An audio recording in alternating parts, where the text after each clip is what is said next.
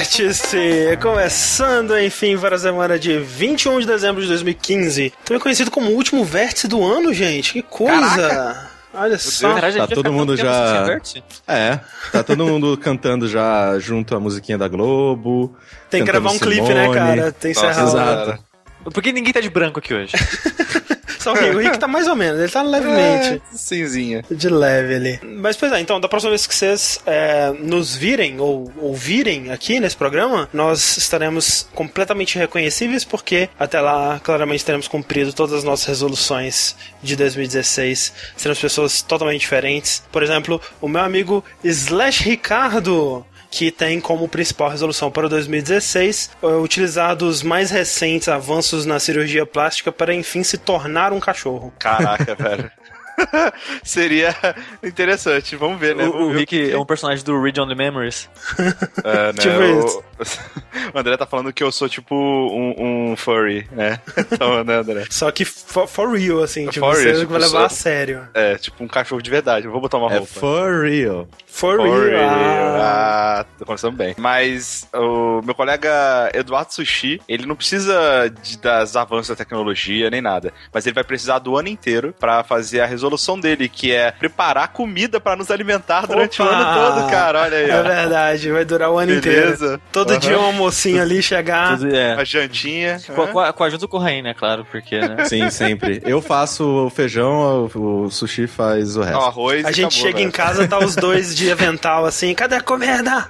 o Corraine faz o feijão, ele coloca na panela de pressão, vaza. Vaso, total, assim. Eu tipo, fico "Ô, lá." falou. Mas o Corraine, além disso, ele tem uma resolução também que envolve comida pro ano de 2006, que a resolução dele é comer todas as pizzas gourmet de São Paulo. Olha só. Exatamente. Olá, personas. Cara, eu fui, eh, comentei na semana passada, retrasada, que eu tava vendo no, no site lá de pedir comida online e tinha lá uma pizza de mo- mozzarella que era tipo 60 pau. Aí o cara, como assim uma pizza de queijo que é 60 reais? Aí eu fiquei morrendo de vontade de pedir, só pra ver como é que era, Qual só que pra é desse queijo? otário. Qual que é? Exato. Mas, e É que 30, finalizando... 30 reais daquele preço é o nome gourmet escrito no final. É, é, e finalizando aqui o nosso Quarteto Fantástico, nós temos também o nosso querido André Campos, que cuja resolução em 2016 ele vai começar a gostar de cebola. Caraca. Caraca. Ele velho. vai, cara. Ele vai. Ele Tô me animado, garantiu tô animado com essa resolução. off pra vocês específico, ó. Primeira mão, ele vai gostar de cebola. Até o, o vértice, vamos, vamos dizer que cento e, cento, cento e, 115, mais ou menos, adicionando 50 semanas aí, eu já vou estar sabe- gostando de Sabe o cebola. que a gente pode usar de macete, Corraine? Alho poró. O, o André, Total. por algum motivo, gosta de alho poró, e alho poró é muito parecido com cebola. Sim. Então, né? Agora ele, agora ele vai deixar de gostar de alho poró. É. Só fazer bia. falaram isso, é. Odeio alho poró, essa merda. Mas é, estamos aqui reunidos pela última vez em 2015, como dissemos, e para começar nós temos um aviso é, de utilidade pública para você que acompanha jogabilidade, porque é, as coisas, né, cara, quando elas dão errada, elas dão muito errada, assim, elas dão errada em combo, elas dão tipo um Tatsumaki com Shoryuken, aí cancela no, no especial, assim, sabe? É, impressionante.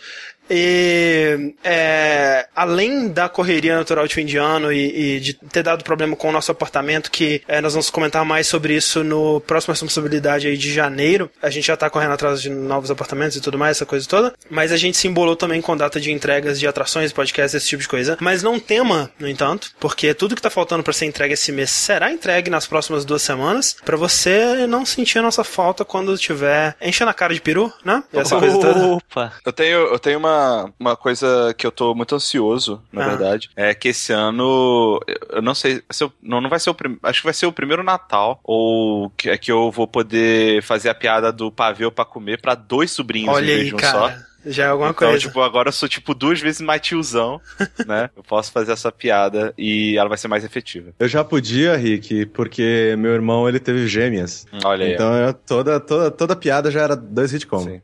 E, e- e a minha sobrinha, ela tá quase na, na, na idade de eu começar a deixar ela muito sem graça perguntando dos namoradinhos. Ainda não tá lá, mas já já, em breve. Eu, eu provavelmente já posso, mas eu não me envolvo com meus sobrinhos. Eu, eu sou o tio misterioso ausente, esquisito. Time, time misterioso. O que, que, que, que o tio tá fazendo? Não, fica longe dele. Ninguém Ele fala é do estranho. Preso. É, é o cara da fa- família que a gente esquece. Exato. É, eu já falei aqui várias vezes, assim, que um dos meus objetivos de vida é tentar não virar o tio que vai com uma prostituta diferente em cada Natal. Caralho. É, Esse o meu pior único tio. objetivo. É, assim, tipo, se eu tiver um pouquinho acima disso, já tá bom. Caralho, velho, quem leva prostituta pro Natal em família? Ah, É, mas enfim, o que, que vai acontecer então? Essa próxima, essa semana agora, a gente vai ter o Fora da Caixa que já saiu, né? O Linha Quente, que devia ter saído é, ontem ou hoje, mas é Isso, hoje, hoje. mas é, acabou atrasando. Sai amanhã. Sai amanhã, amanhã, isso aí mesmo. E o Vértice, né? Esse Vértice versão gravada. não, essa semana também tem o Construindo Mundos. E o Construindo Mundos ainda essa semana. Então essa semana, Fora da Caixa, Linha Quente, Vértice, Construindo Mundos. Semana que vem, Dash e Jack. Então fica aí bonitinho, bastante coisa pra você ouvir nesse final de ano, porque semana que vem, né, é, e já, já começando aí basicamente a partir do dia 24 até é, o dia 4 de janeiro, nós do Jogabilidade tiraremos uma folguinha, né, nós não publicaremos vídeos, não faremos streamings e essas coisas da, do Ah, canal. streaming eu até posso fazer É, aí vai de cada aí. um. mas, né? É, pois é. Mas a gente não se compromete a, a cumprir aquelas datas, a gente vai estar uma, uma, uma folguinhazinha pra viajar, né? Visitar a família, o que tiver que ser feito aí nesse. Uma semaninha, gente. Uma Só Tem que semaninha. ser feito. É literalmente isso, André. Fazer É, o que é tem o que tem que ser né? feito, É o que exatamente. tem que fazer, né, cara? Exatamente. É, mas, né, como a gente disse, vai ter conteúdo ainda. Os podcasts que estão atrasados, eles vão ocupar essas semanas, então vocês não vão nem sentir a nossa falta. Mas é isso. Os avisos e o podcast acaba por aqui. Tchau, gente! Falou, yay! Vamos lá então para o nosso bloco de joguinhos, porque é, na semana passada, na quinzena passada, né, no Verso 64, que nós recebemos o Heitor aqui, eu fiquei de falar, né, da minha experiência com um Shonão e o Rise of the Tomb Raider, né, que foi o, o jogo que me fez, é, enfim, né, caraca, ok, eu preciso, enfim, comprar um Xbox One, e indo, indo, e indo eh, de encontro aos conselhos dos meus companheiros de site que não achavam que seria uma boa ideia. Exato. É, até, a gente, na verdade, a gente achava até que seria uma boa ideia pra jogar o jogo, porque o jogo tinha cara de ser bom, é, tinha tudo, mas que não era um motivo pra você comprar o Xbox One, porque você só vai jogar ele e acabou. né? Mas não é, né, porque eu Porque eu já... nunca mais joguei nada. Não, porque olha só, já rendeu o Rise of the Tomb Raider, eu já joguei o é, Quantum of Solace. Ok. O. Caralho, como chama o jogo? Sunset Overdrive. Caraca, deu um branco Eu André, tava- assim que tipo, bugou. Eu tava pensando em Quantum Break. E aí, no comecinho do, do ano que vem já tem Quantum Break, e ainda por cima a gente pôde cobrir o Rainbow Six Siege, né, que foi mandado pra gente no Xbox One, e a gente não teria como cobri-lo se não fosse esse o caso. Então já rendeu aí frutos, né? Não, não, não, as frutas, as frutas meio amassadas, né? Uns frutos assim, meio, né? Mas tudo bem, mas tá lá, tá lá, mas, né? mas os frutos são a longo prazo, Rick. Sim, Você justo, não justo. compra um console e fala assim, ah, na próxima semana eu vou usar Ah. todo o potencial dele. A não ser que seja um computador. Nem isso, né? Você vai jogando aos pouquinhos. Mas você já tem uma, uma- um leque, né? De, Mas eu já tenho um leque. Ah, é. É, é um leque pequeno, mas eu tenho ele. Eu ainda não Ok. terminei de jogar todas as coisas que eu tenho pra jogar no Xbox One. Verdade, verdade. Então, assim, sobre o console em si, é um console, né? Não tem muito o que, é, o que dizer aí nessa área. É É uma uma boa observação. A única coisa que eu tenho a dizer é que eu achei muito difícil de achar onde que eu colocava códigos pra dar redeem, né? Tipo, Mas Rise of the Tomb Raider, enfim, a gente gravou um do que se trata dele quando eu tava, sei lá, digamos uns 30% do jogo. E hoje eu já terminei, né? E eu tenho uma opinião mais é, mais concreta, mais bem formada sobre Rise of the Tomb Raider, que é uma sequência aí do, do reboot, né, de Tomb Raider que aconteceu em 2013. Eu sei que o Sushi não gosta muito daquele jogo, E por isso eu vou ficar quieto já, porque eu não quero encheção da porra do meu saco, que nem fizeram da outra vez. Porque eu tava, eu tava com mó boa vontade, eu falei que eu É. tô animado pro jogo, o povo ainda ficou enchendo a porra do meu saco. Então eu vou ficar quieto. Não, o pessoal fala que a gente tá com uma vontade com o jogo. Cara, eu comprei um console pra jogar essa merda sem noção. Tem como alguém ter mais boa vontade pra um jogo do que isso? Mas eu não sei, o, o, o Rick ele gosta bastante, né, do reboot, né, Rick? Sim, do primeiro, né, pelo menos. Eu, eu, eu Sim, acho sim. ele. É, ele acho ele bem, bem legal, cara. Tipo, tirando o fato da. da- dois, dois principais problemas no jogo, né? A história, ela é meio. meh, né, no final, assim, principalmente. A parte da Lara, tipo, é, murder porn, quase, sabe? Tipo, toda hora que ela. Torture que ela se- porn, né? É, torture porn, né? Ela fica gemendo e gritando de dor em tudo que é coisa, assim, às vezes um pouco além do. Não sei, sabe? Tipo, dá, dá, dá aquela sensação de que tem algo errado, assim. Mas fora isso, o jogo é muito legal. Eu gostei bastante do primeiro. Você curtiu o Caim nele? Muito, muito. primeiro, o assim, 2013. tipo, eu até me estranho, assim, estranho, me estranho estranho. Eu até estranho quando, sei lá, eu vejo pessoas tipo sushi que não gostam dele, sabe? Eu Aham. falo, não, mas pra, na minha cabeça todo mundo gostava dele, sabe? Porque ele é um jogo Eu acho, realmente acho que a maioria bom. gostou bastante, sim. É, é. Aí, mas é, que nem o, o Rick falou, eu só acho meio estranho umas dicotomias, assim, de construção de enredo, construção de personagem e do jogo, né? De tipo, que ela tá super assim, ainda meio, sei lá, na cutscene é super frágil, aí no gameplay ela tá matando todo mundo. Ah! Tipo, Sim, atirando sim. em todo mundo, botando fogo na galera, explodindo coisa. Mas eu gosto muito dele, eu gosto muito dele, sim. A gente já comentou um pouco, e eu acho que o, o, o meu, meus problemas com o primeiro jogo, é, muitos deles continuam aqui no, no segundo, né? Como a gente disse, é a sequência direta da história, então você tem aquele todo o arco que eles tentam criar no primeiro jogo de que a Lara, ela começa como uma, uma iniciante e ela termina o jogo como uma sobrevivente, uma aventureira e tudo mais, e vai construindo a personagem da Lara Croft que a gente conhecia dos outros jogos, né? E esse daqui já é pra ser um passo mais na direção disso. E aí, né, o jogo ele se passa. Ele, ele segue basicamente a mesma estrutura do, do primeiro. Ele é mais ou menos um Metroidvania, que tem, te dá áreas abertas onde você pode explorar, tem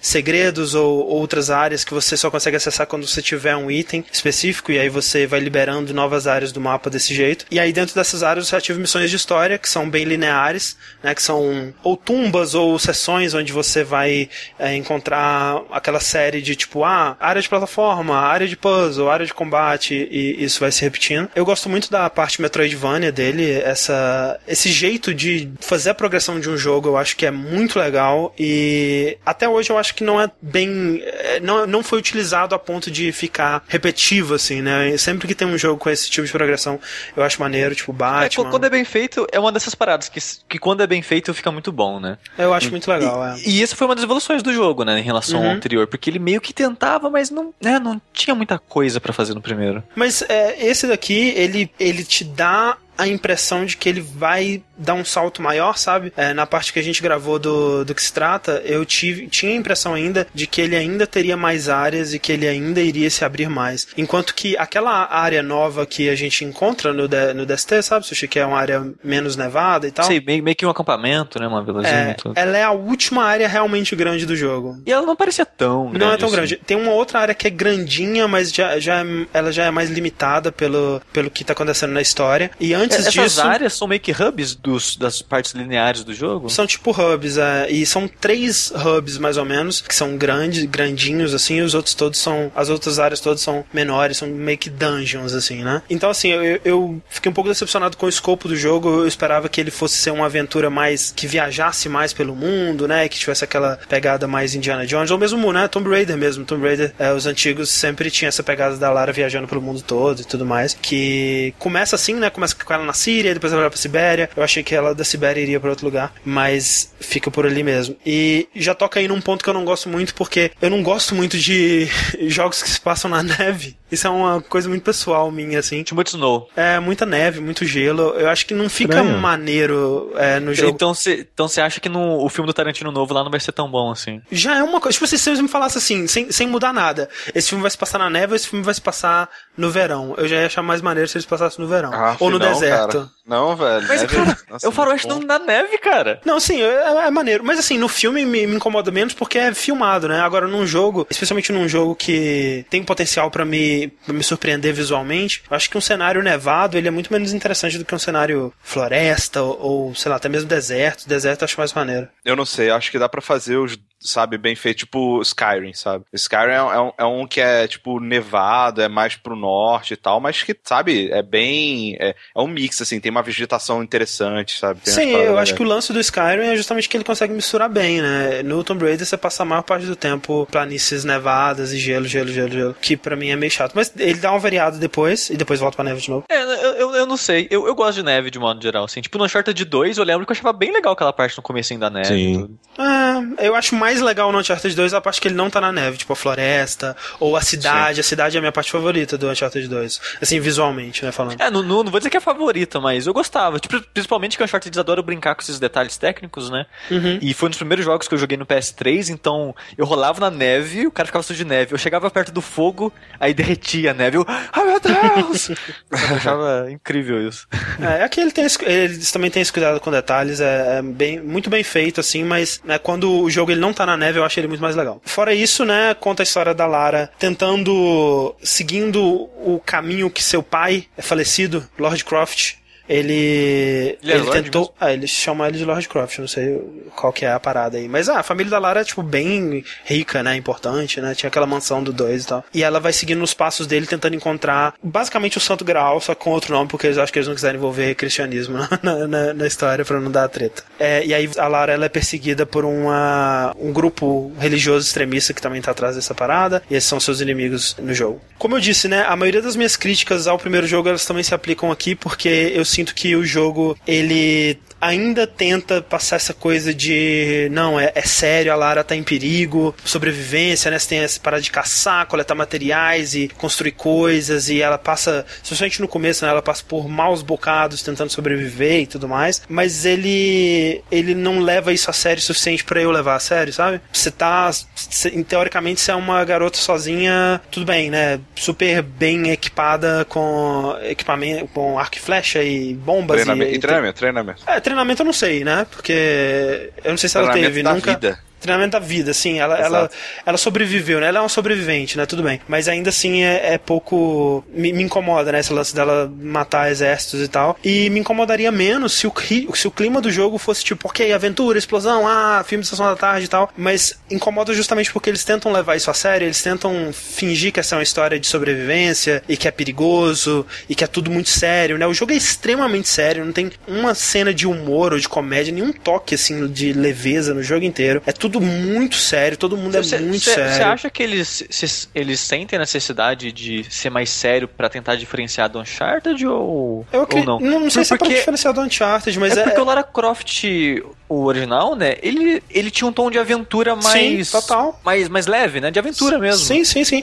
A Lara era um personagem muito mais, assim, over the top, né, ela era muito mais exagerada e as a aventuras... Era... da época dela. Basicamente. O, é, o, o que eu vejo é que nesses não se tinha tanto preocupação de explorar a Lara como personagem, sabe? Sim. Era muito mais, tipo, aquilo que ela tá fazendo ali, e aí os cenários, e pula de um lugar pro outro e acabou, tá ligado? Não, não tinha muita, muita tentativa de explorar o personagem. É, até assim. mais no, nos, nos. Quando, à medida que a série foi avançando, eles tentaram entrar um pouco nisso, mas concordo que não era preocupação. Mas aqui, eles, eles vendem como se essa fosse uma preocupação, né? Tipo, putz, a Lara é no material de marketing, né? Ela tá indo no psicólogo, né? É, isso, a, as experiências dela no primeiro jogo realmente afetaram a psique dela. Ao longo do jogo tem flashbacks da infância dela e essa coisa toda. E tem, é, eles tentam incluir a, a história da família dela nessa, nessa parada. Só que ela não tem personalidade nenhuma, cara. Eu diria talvez que a Lara do, sei lá, do Tomb Raider Underworld, por exemplo, ela tem muito mais personalidade do que essa Lara daqui. É, e, eu, e eu acho que isso é uma mistura de um pouco da, da, da atriz que faz a Lara, que eu não gosto nem um pouco, cara. Ela é uma atriz muito é, monoton, monótona, né? Ela, ela tem sempre o mesmo tom de voz para tudo e eu, eu não sinto que ela tá interessada naquilo, parece que ela não tá afim de fazer aquilo, sei lá. E muito por causa do desenvolvimento do personagem mesmo, que não existe, né? A Lara, ela começa nesse jogo num lugar que é estou obcecada para encontrar o tesouro que meu pai queria ter encontrado é, enquanto ele estava vivo e termina nesse exato mesmo lugar. Ela não passa por um arco, ela não na, nada acontece nesse jogo, nada é a, a, a plot do jogo é precisamos encontrar o artefato fato. E é isso o jogo inteiro, não tem nenhum plot twist. Tem um pequeno plot twist sobre a, a, a lealdade de um certo personagem, mas isso acontece bem no começo do jogo e, e, e, nada que afete profundamente a Lara ou o desenvolvimento do personagem dela. É tipo, todos os personagens começam no mesmo lugar, terminam no mesmo lugar. Eu não sei quem é a Lara, além do fato de que ela tá obcecada por encontrar o um tesouro. Ela não tem nenhum, é, nenhum diálogo no jogo que aprofunde o caráter ou a personalidade dela, né? Eu, eu não sei quem é essa personagem. Você não tem nenhum diálogo pra humanizar ela. Tudo que ela faz no jogo é em prol de cumprir a plot do jogo, sabe? Poxa, é, é engraçado, que, que, uma... no, no, no primeiro primeiro tinha, cara. Tinha mais, pelo menos, eu- eu- pelo que eu lembro, assim. É, o primeiro tinha um pouco porque tinha o diálogo dela com os outros personagens, É, tinha a mais relação dela com amigos, aquela né? amiga. Só total, tinha mais. que mentor dela. Era interessantezinho, assim, a maneira com que ela reagia a eles. Nesse, nesse jogo, tirando o vilão, você tem basicamente quatro personagens, assim, com quem a Lara interage, e nenhum deles serve pra mostrar alguma coisa sobre a Lara. Eles são simplesmente plot devices, assim, pra avançar a trama ou, ou fazer coisas acontecerem pra seguir a história adiante, assim. Então, isso me incomoda muito, sabe? Porque eu sinto que eles têm essa ambição de fazer um jogo mais realístico ou mais sério, né? E, trazer essa história de uma aventureira contra todas as possibilidades e tudo mais, contra todas as, as probabilidades e tudo mais. Mas eu não sei se eles vão a fundo o suficiente nisso, né? Eles querem ao mesmo tempo ser aventura de Sessão da Tarde, ao mesmo tempo ser uma, uma análise da psique da Lara e, e o que que aquilo. Porque, cara, eu imagino que, tipo assim, se eles fossem profundo nessa parte, tipo, caralho, os, event os eventos do primeiro jogo realmente afetaram a Lara, né, e tal, e ela tá indo no psicólogo e tal. Isso seria muito maneiro, sabe? Se eles levassem isso a sério, se eles pensassem, tipo, qual que é o. o qual que é o efeito, né, do que aconteceu com ela na mente de um ser humano, de fato. Vamos analisar isso e vamos fazer isso ser a base do nosso jogo. Acho que isso pode ser muito interessante, mas eles não fazem isso, né? Então. É, em, dias que eu, é o negócio. Eu lembro que quando anunciaram o reboot, eu tinha ficado muito animado com ele. Um que o CG era bonito pra caralho. Sim, sim. E eu tava interessado nessa pegada diferente que eles pareciam que ia oferecer, sabe? Mais séria e sobrevivência. E mostrava, né, nos primeiros trailers ela caçando animalzinho. Ah, animalzinho. Sim. Aí você pensa, pô, vai, vai ser interessante. Eu tava animado pra ele, bastante animado. Aí, né, teve aquela decepção que ele é, mas não é, né, e tudo isso. Aí quando começou a sair os primeiros três deles, eu pensei, nossa, será que agora eles vão acertar? Acho que agora eles acertam, hein? Não é possível. Vai ver, eles aprenderam alguma coisa com o primeiro e agora acerta. E Sim. aparentemente não. É, foi o que me, me deu a entender também, porque mesmo que eles não trouxessem, eh, consertassem o que, os meus problemas com o primeiro, que era na história e tal, eu acho que o jogo ele podia ser ainda muito bom se eles consertassem as outras partes, né? A parte da exploração e, e as tumbas e tudo mais. E eles tentam fazer isso, né? O jogo ele tem mais tumbas e ele tem mais essa liberdade. E essa parte é legal, sabe? Eu gosto muito eh, das tumbas opcionais que eles chamam, né? Que são nove ao longo do jogo, que é até um número bem menor do que eu imaginei que fosse ser. É, eu pensei, é, falaram que ia ser bastante, eu pensei que ia ser mais. É, eu também achei que fosse ser mais, mas Qual o tamanho delas? tem alguns que duram 10 minutos, outros duram 20. É bem coisa bem curtinha, assim. Mas são divertidos, porque são áreas onde você tem que resolver puzzles mesmo, e puzzles que envolvem manipular o ambiente, e tem um level design maneiro, e, e são bem diferentes entre si. Essa parte são legais, mas é, a maior parte do jogo você passa ou fazendo o modo história, ou né, explorando e caçando e tentando encontrar coletáveis, esse tipo de coisa. Que é ok, mas não é, não é nada fantástico. E outra parada também que me incomoda nesse jogo é que a roupa da Lara, né? A Lara como um todo, o modelo da Lara não tem mais aquela parada tipo Batman, né? Que começa ok e vai, tipo assim, ela vai ficando, você vai sentindo a, a aventura que ela vai vivendo na pele, assim, você vai vendo o resultado do que ela passou, né? Como nesse jogo você tem como trocar de roupa, né? As roupas elas estão sempre é, limpinhas Bonitinhas, e bonitinhas, limpinhas, e, é, coisa toda. passadas e É, reluzentes. Eu queria levantar um ponto aqui. Por favor. Teve algum um vértice que a gente anunciou, acho que o atraso do Uncharted de novo, Uhum. sabe? E eu não lembro que a gente, quem comentou, se foi a gente que chegou no consenso, alguma coisa assim, falando que e- esse atraso foi bom pra, pra Naughty Dog porque não ia competir com Tomb Raider. E eu só queria levantar esse ponto aqui agora porque quero que você pense realmente se ele iria competir, com- tipo, se foi bom pra Naughty Dog ou pro Tomb Raider, que Ah, não, né? É, cara, a É. gente só pode saber quando o, o Uncharted lançar. Ele pode ser um jogo medíocre também, vai saber. Tô, tô, tô falando assim, imagina se não fosse Uncharted, se lançasse Uncharted 2 agora, junto com... Não, não, tudo bem. É porque, na verdade, cara, quando você para pra pensar no Tomb Raider e no potencial que ele tem, ele tem um potencial pra ser muito melhor do que Uncharted, né? Eu Porque não sei por quê. Porque ele tem o que o Uncharted tem, que é a história linear, e ele ainda tem a exploração, e o Metroidvania, e tudo mais. Então, tipo assim, se a, se a história dele, a parte linear, for tão boa quanto o do Uncharted, ele ainda tem muito mais, entendeu? Isso é verdade. É, Porque mas, o Uncharted, mas o- assim, o, o, o que eu ia falar é o seguinte, quando você faz escolhas, né, tipo, Ah, sim. um jogo que ele é feito pra, pra pegar a história linear dele e potencializar ao máximo isso, Sim, sim. e usa todos os, eh, os poderes que ele tem pra fazer isso melhor, Sim. ele, ele, tipo, eu acho que o Tomb Raider, o fato dele ter outras coisas, acaba sendo ruim pra ele, né? Porque se ele tá apostando as fichas dele na, na história linear, ele vai perder. Ele Sim. tem que postar a ficha dele, ou, ele, ele tira essa parte do Metroidvania e bate de frente, ou ele, sabe, aposta mais na parte do Metroidvania e tenta fazer uma parada mais Que incrível eu acho que possível. seria mais legal. Pode ser, pode ser. Eu acho que ele seria um jogo melhor se ele tentasse menos ter essa historinha, né, linear e, e cutscenes e emoções e tudo mais. E fosse mais um jogo de aventura, tumbas e puzzles e tudo mais. Eu acho que ele seria mais legal. Mas é, é, é assim, o jogo é bom ainda, né? Ele, ele é, é um daqueles jogos que acaba e você fica, ah, ok, né? Terminou. E você não, você não sai, você não tira nada dele, mas é um jogo divertido. Tomb Raider, Rise of the Tomb Raider. É isso aí. Por outro lado, é, eu não sei como quem, que- quem que eu puxo ou porquê. É, eu tava esperando. Qual segue que você ia fazer? É, eu não sei, alguém consegue puxar alguma coisa aí? Por outro lado, é, enquanto Uncharted e Tomb Raider, né, são jogos que parecem filmes, né, afinal de contas, eles têm Aham. cutscenes incríveis, eles têm toda essa, essa parte que você larga o controle e assiste. É, eu tenho feito muito isso, cara. Eu tenho largado meu controle e assistindo muita coisa no YouTube. Que é Foi bom, foi bom, Foi bom. Parabéns. Ele salvou. Obrigado, salvou. obrigado, obrigado, O- obrigado. Oito- Tamo aí. 8,5 de 10, Rick. Parabéns. Muito bom, obrigado, obrigado. E eu tenho feito muito isso porque eu, eu- o que que acontece? Eu chego em casa do trabalho, aí eu cuido da Ellie, aí eu tento jantar, aí uma hora ou outra tem uma gravação do, do jogo do, pro jogabilidade. e Também tal. conhecido como Todo Santo Dia. É, tipo isso. E aí não fico muito tempo pra jogar, sabe? Tipo, poderia jogar à noite, mas é ruim pra dormir, né? Porque Uhum. no final de contas eu tenho que trabalhar no dia seguinte. Então o que, que eu tenho Trabalhar. feito? Eu tenho, colo... eu tenho assistido muito YouTube, né? Eu boto um negócio no YouTube pra assistir, deito, e aí eu assisto, um, sei lá, uma horinha e durmo, acabo dormindo. Não, não PewDiePie.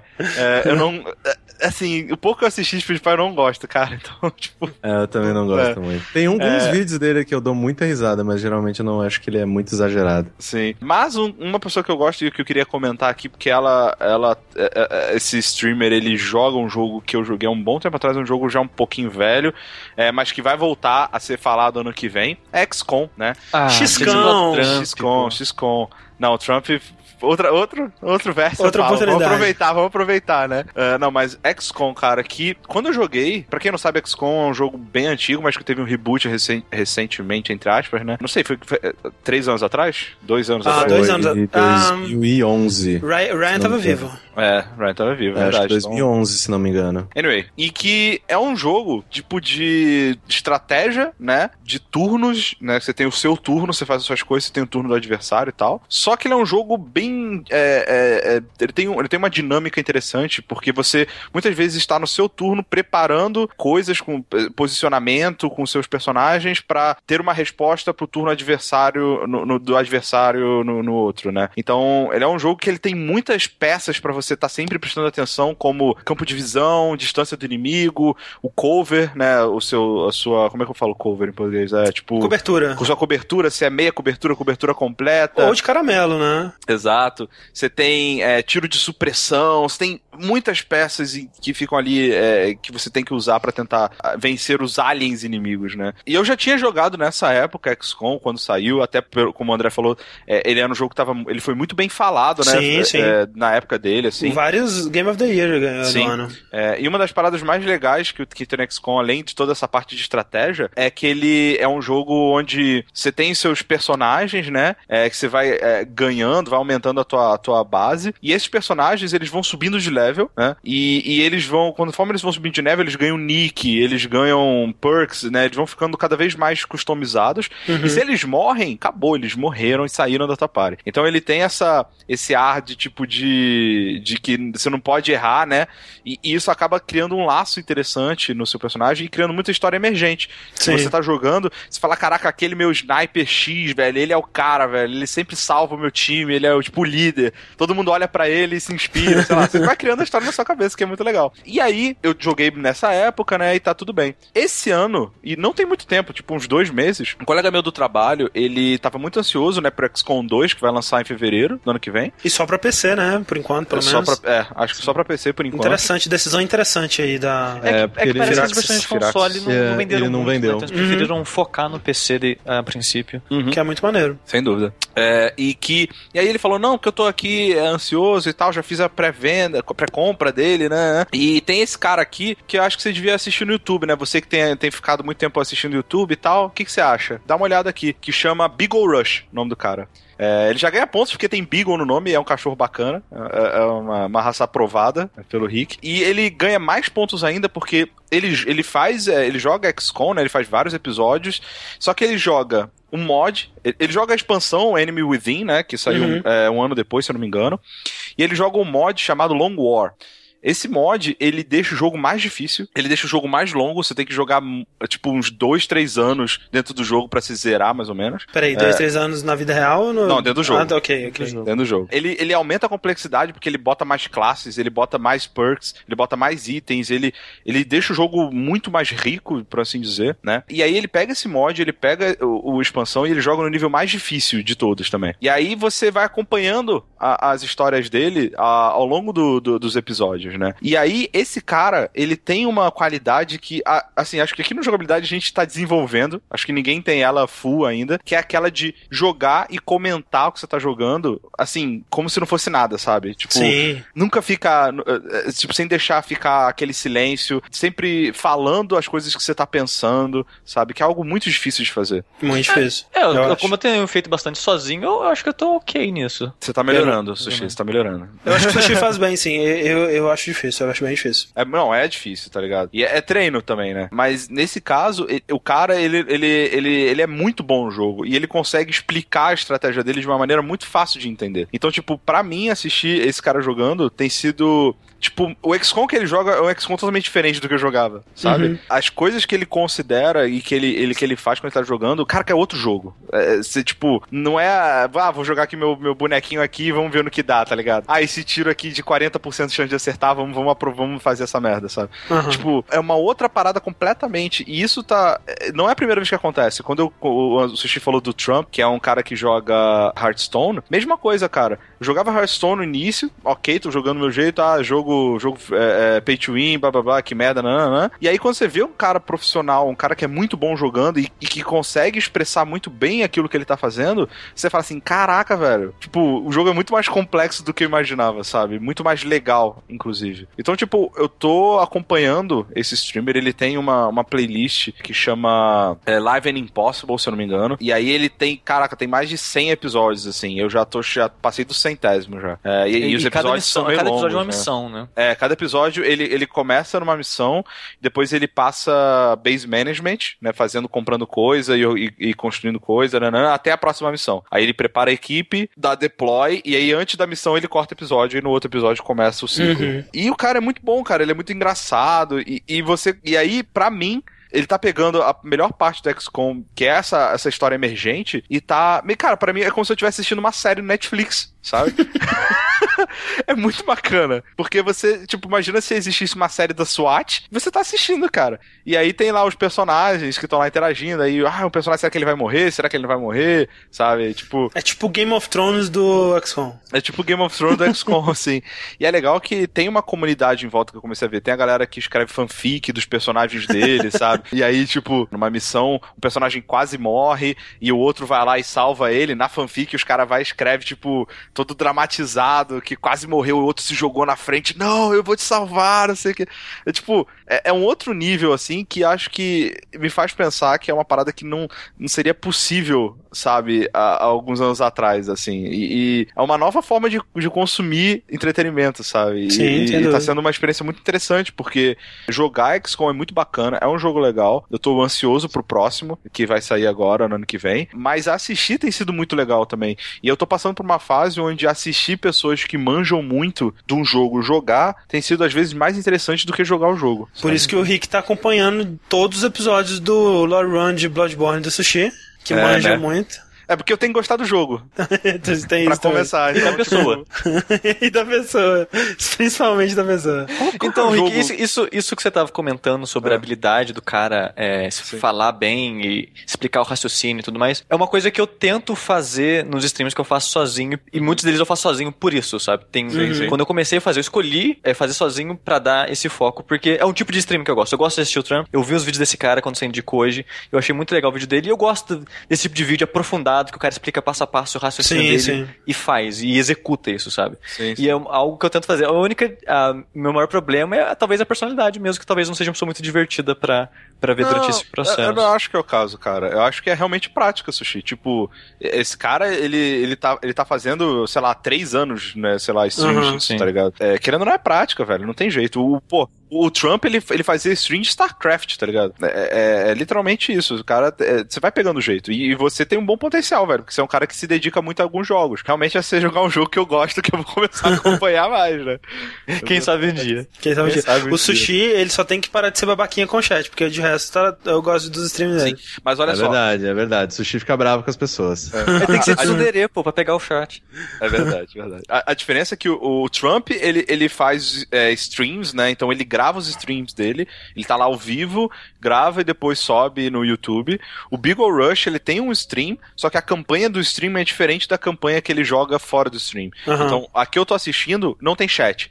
Ele, ele não lê chat, ele tá jogando e tá falando sozinho, e, e para mim isso é mais sinistro ainda, porque muitas vezes quando o cara tá jogando, ele dá uma olhadinha no chat, interage, faz uma piadinha com uma coisa que o chat falou e volta a jogar. Ele É, não, gravar cara, sozinho é difícil. ele o tempo todo só falando, só falando, ele faz umas edições às vezes depois pra Sim. ficar engraçado e tal. E o máximo que ele faz referência é comentários do YouTube, sabe? E a, e a forma como ele, ele aceita os comentários do YouTube, eu ouvi assim, caraca, o cara ele realmente lê os comentários, ele, ele todos, ele responde, sabe? Ele é um cara que aceita críticas muito bem. Ele mudou os estilos de vídeo dele umas três vezes, eu acho, ao longo do, da run, assim, por causa dos comentários pra melhorar e tal. Então, tipo, Uhum. o cara é muito bom, sabe? Nesse sentido. Tiago Miguel ele disse: não assistam games, joguem games. É, e eu entendo assim, quem é, não entende ou não vê a graça de assistir alguém jogar, mas eu acho que pode ser muito prazeroso, assim, você. Especialmente é, para mim, por exemplo, eu perdi a conta já de quantas pessoas assisti jogando Undertale no YouTube, porque tem vários aspectos nisso aí, né? O Rick ele gosta, por exemplo, de ver uma pessoa que é muito boa num jogo mandando bem, jogando melhor do que ele jogaria e tudo mais, e contando essas historinhas e tudo mais. E eu acho isso legal também, mas é, também tem quando você jogou um jogo e você quer ver a reação de outra pessoa, né? E muitas vezes, né, ou quando você recomenda pra um amigo, ou quando você vê outra pessoa passando por aquilo, você meio que vive de novo aquele momento é, através da outra pessoa, né? e isso é muito, engraçado legal. isso, cara. Tipo, por exemplo, eu fui assistir Star Wars a segunda vez. Ah, total, cara. Eu fui com outros amigos, né? Aham. E aí, cara, metade do filme, tipo, eu sabia que tava chegando uma cena que me emocionou, eu ficava olhando pra ele, tipo, Olhando, e aí, olhando, e aí, cara, e aí, que que que E aí, quando, ele, É, um- quando eles um me exemplo entravam, disso é- eu ficava feliz, tá ligado? Um exemplo disso, recente pra mim, é o próprio Undertale, que eu assisti o Cry, que acho que é o único youtuber, youtuber mesmo, que eu acompanho, é, Ele é- é, é ele. ele é bem bom. Ele podia maneirar na voz de, É, de porque esse é meio sedutor, que né? uma marca dele, Não, pegou. entendo. É, Mas é- ele é a muito parte bom. chata dele, mas é a parte que vende dele, no das contas. Mas ele é um cara que eu gosto muito da personalidade dele, porque ele é um cara que se emociona muito com as coisas. Ele é um cara Sim. muito emotivo. E é engraçado, ver- foi engraçado ver o Undertale, é, ele jogando, porque ele se emocionou com o jogo muito mais do que eu. E eu acabei ficando emocionado com ele ficando emocionado, sabe? Então é, eu acho realmente, eu também acho legal esse, esse aspecto, assim. É, é Pode legal. crer. Maneiro, maneiro. É, E- XCOM. É. É, XCOM, Enemy Within, jogado aí pelo. Como é que ele chama? Beagle Rush. Beagle Rush, procurei aí no YouTube. E falando em jogos de turno, teve uma época em que esses jogos brilhavam, né, não, Corraine? É, exatamente. E falando em jogo antigo, né? Opa. Um pouquinho mais antigo que os jogos do Rick. Pra quem acompanha a gente, né? Acompanha nosso canal do YouTube, acompanha, é, me acompanha no, no Twitter também, viu que eu comecei a fazer uns, uns- umas transmissões é, solo também pra, sei lá, eu tava muito entediado nos dias que elas aconteceram e o pessoal gostou e me pede pra fazer mais, eu vou continuar fazendo. Que são os Corraines Extravaganza, que basicamente são transmissões em que eu tô pegando jogos antigos, principalmente de PlayStation 1. Alguns eu sempre tento jogar três jogos, né, durante a transmissão. Eu tento pegar, sei lá, um ou dois que eu já conheço, então eu quero apresentar esse jogo pras pessoas e um que eu nunca ouvi falar, que, né, muitas pessoas, né, é, recomendam e tudo mais. E aí, então, eu meio que jogo, nem que seja, sei lá, a primeira meia hora, os primeiros 40 minutos de cada um desses. E é uma coisa que eu tô gostando muito, muito, muito, muito de fazer. É, a, a resposta do pessoal também tá sendo muito, muito bacana. Eu joguei muita coisa. Eu joguei Crash, eu joguei IQ. Que eu É, é engraçado que eu tava. Eu vi um pedaços dos seus streams correndo, eu não vi tudo porque eu tava editando nos dias. Mas eu vi que a gente teve um gosto parecido na época de Playstation 1. Porque Legaia, que é um jogo que nem muita gente jogou, Sim. você jogou. Valkyrie Profile fez mais sucesso, mas também é um jogo que você trouxe. É Crash. Então muitos dos jogos que você foi colocando lá foi tipo, nossa, tipo, eram os jogos que eu jogava, sabe? Sim, sim. E aí é muito louco, né? Porque, tipo, na época do PlayStation 1, a gente, né, pelo menos eu, cara, era a época do dois CDs 10 reais, tipo. Três CDs por 10 reais, tá ligado? Então, eu tive acesso a muitos jogos. Provavelmente jogos que eu, eh, se numa situação comum, como a de hoje em dia, 300 reais pelo jogo? a gente deixa passar, cara. Por Sim. mais que fique um pouquinho, né, curioso e tal, você deixa Por passar. exemplo, Devil's Third. Por exemplo, Devil's Third, né? Aí um desses jogos, né, que foi um que eu não tinha jogado na época, mas eu joguei o 2. Eu joguei um pouco do Valkyrie Profile 2 Silmeria. E aí falaram, né, ah, pô, na- no próximo Correndo Extravaganza faz, joga o Valkyrie Profile, joga o Valkyrie Profile. Aí eu, porra, tá, né, porque também ele tem um pouco, né, que o novo jogo do pessoal do, do Schoolgirls, né, o projeto novo deles, né, Indivisible. isso, que também ele é muito baseado, né, no- nesse gameplay de Valkyrie Opa. Profile. E aí, é, chupinhado total, né? E aí eu falei, porra, tá aí, né? Vamos ver. Aí eu comecei a jogar na transmissão e, tipo, as pessoas falaram, corra, troca de jogo, tro- troca de jogo, troca de jogo. É por quê, gente? Cara, o início desse jogo é muito longo. É muita conversa, muito yada yada, não acontece nada. Você vai jogar daqui uma hora. Aí eu, não, vocês estão zoando, né? Aí algum, alguns do chat, não, é 20 minutos. Eu tenho certeza que essas pessoas, se vocês estiverem assistindo o Vértice agora, vocês estavam falando isso que vocês gostam muito de Valkyrie Profile, vocês queriam que eu continuasse. Porque, cara, foi sem zoeira, uns 40 minutos de introdução. Ah, mas o Legaia também é lento pra caralho o começo. Ah, um fez. pouco, mas tipo, é, logo no começo já tá dando porrada. Tipo, a invasão dos bichos na sua vila é muito rápida. Assim, rápida, tipo um 20 minutos. Aí o Valkyrie Profile foi tipo um 40 minutos de introdução, mostrando lá Odin, as Valkyrias e blá blá blá. E assim, o jogo ele, é, ele foi desenvolvido pela Triace, né? Que é um, era um estúdio da Enix. Hoje que foi comprado pela Square. É, aí hoje em dia, né, é da Square Enix e tudo mais. É o pessoal que faz hoje Star Ocean, é isso? Deixa eu lembrar Sim. aqui. Sim. Sim, senhor. Exato. E aí, é, basicamente assim, eu não vou explicar muito do jogo e tudo mais, né? Porque também, se você quiser ver, vai lá assistir o, o segundo Correndo Extravaganza. Mas é um jogo que eu me surpreendi porque, é, é, primeiro, ele é todo em pixel art, né? Então ele é Sim, lindo, sim. absurdamente bonito até hoje. E o 2D. combate, é 2D e tudo mais. E o combate dele, que assim, eu joguei um pouco do Silmeria e é parecido também. Esse tipo de combate é muito inteligente, cara. Por que, que as pessoas não fazem mais isso? Porque Como é que é o combate dele? Assim, ele, é- você- ele é- ele é bem simples, mas ele tem uma. Ele, É.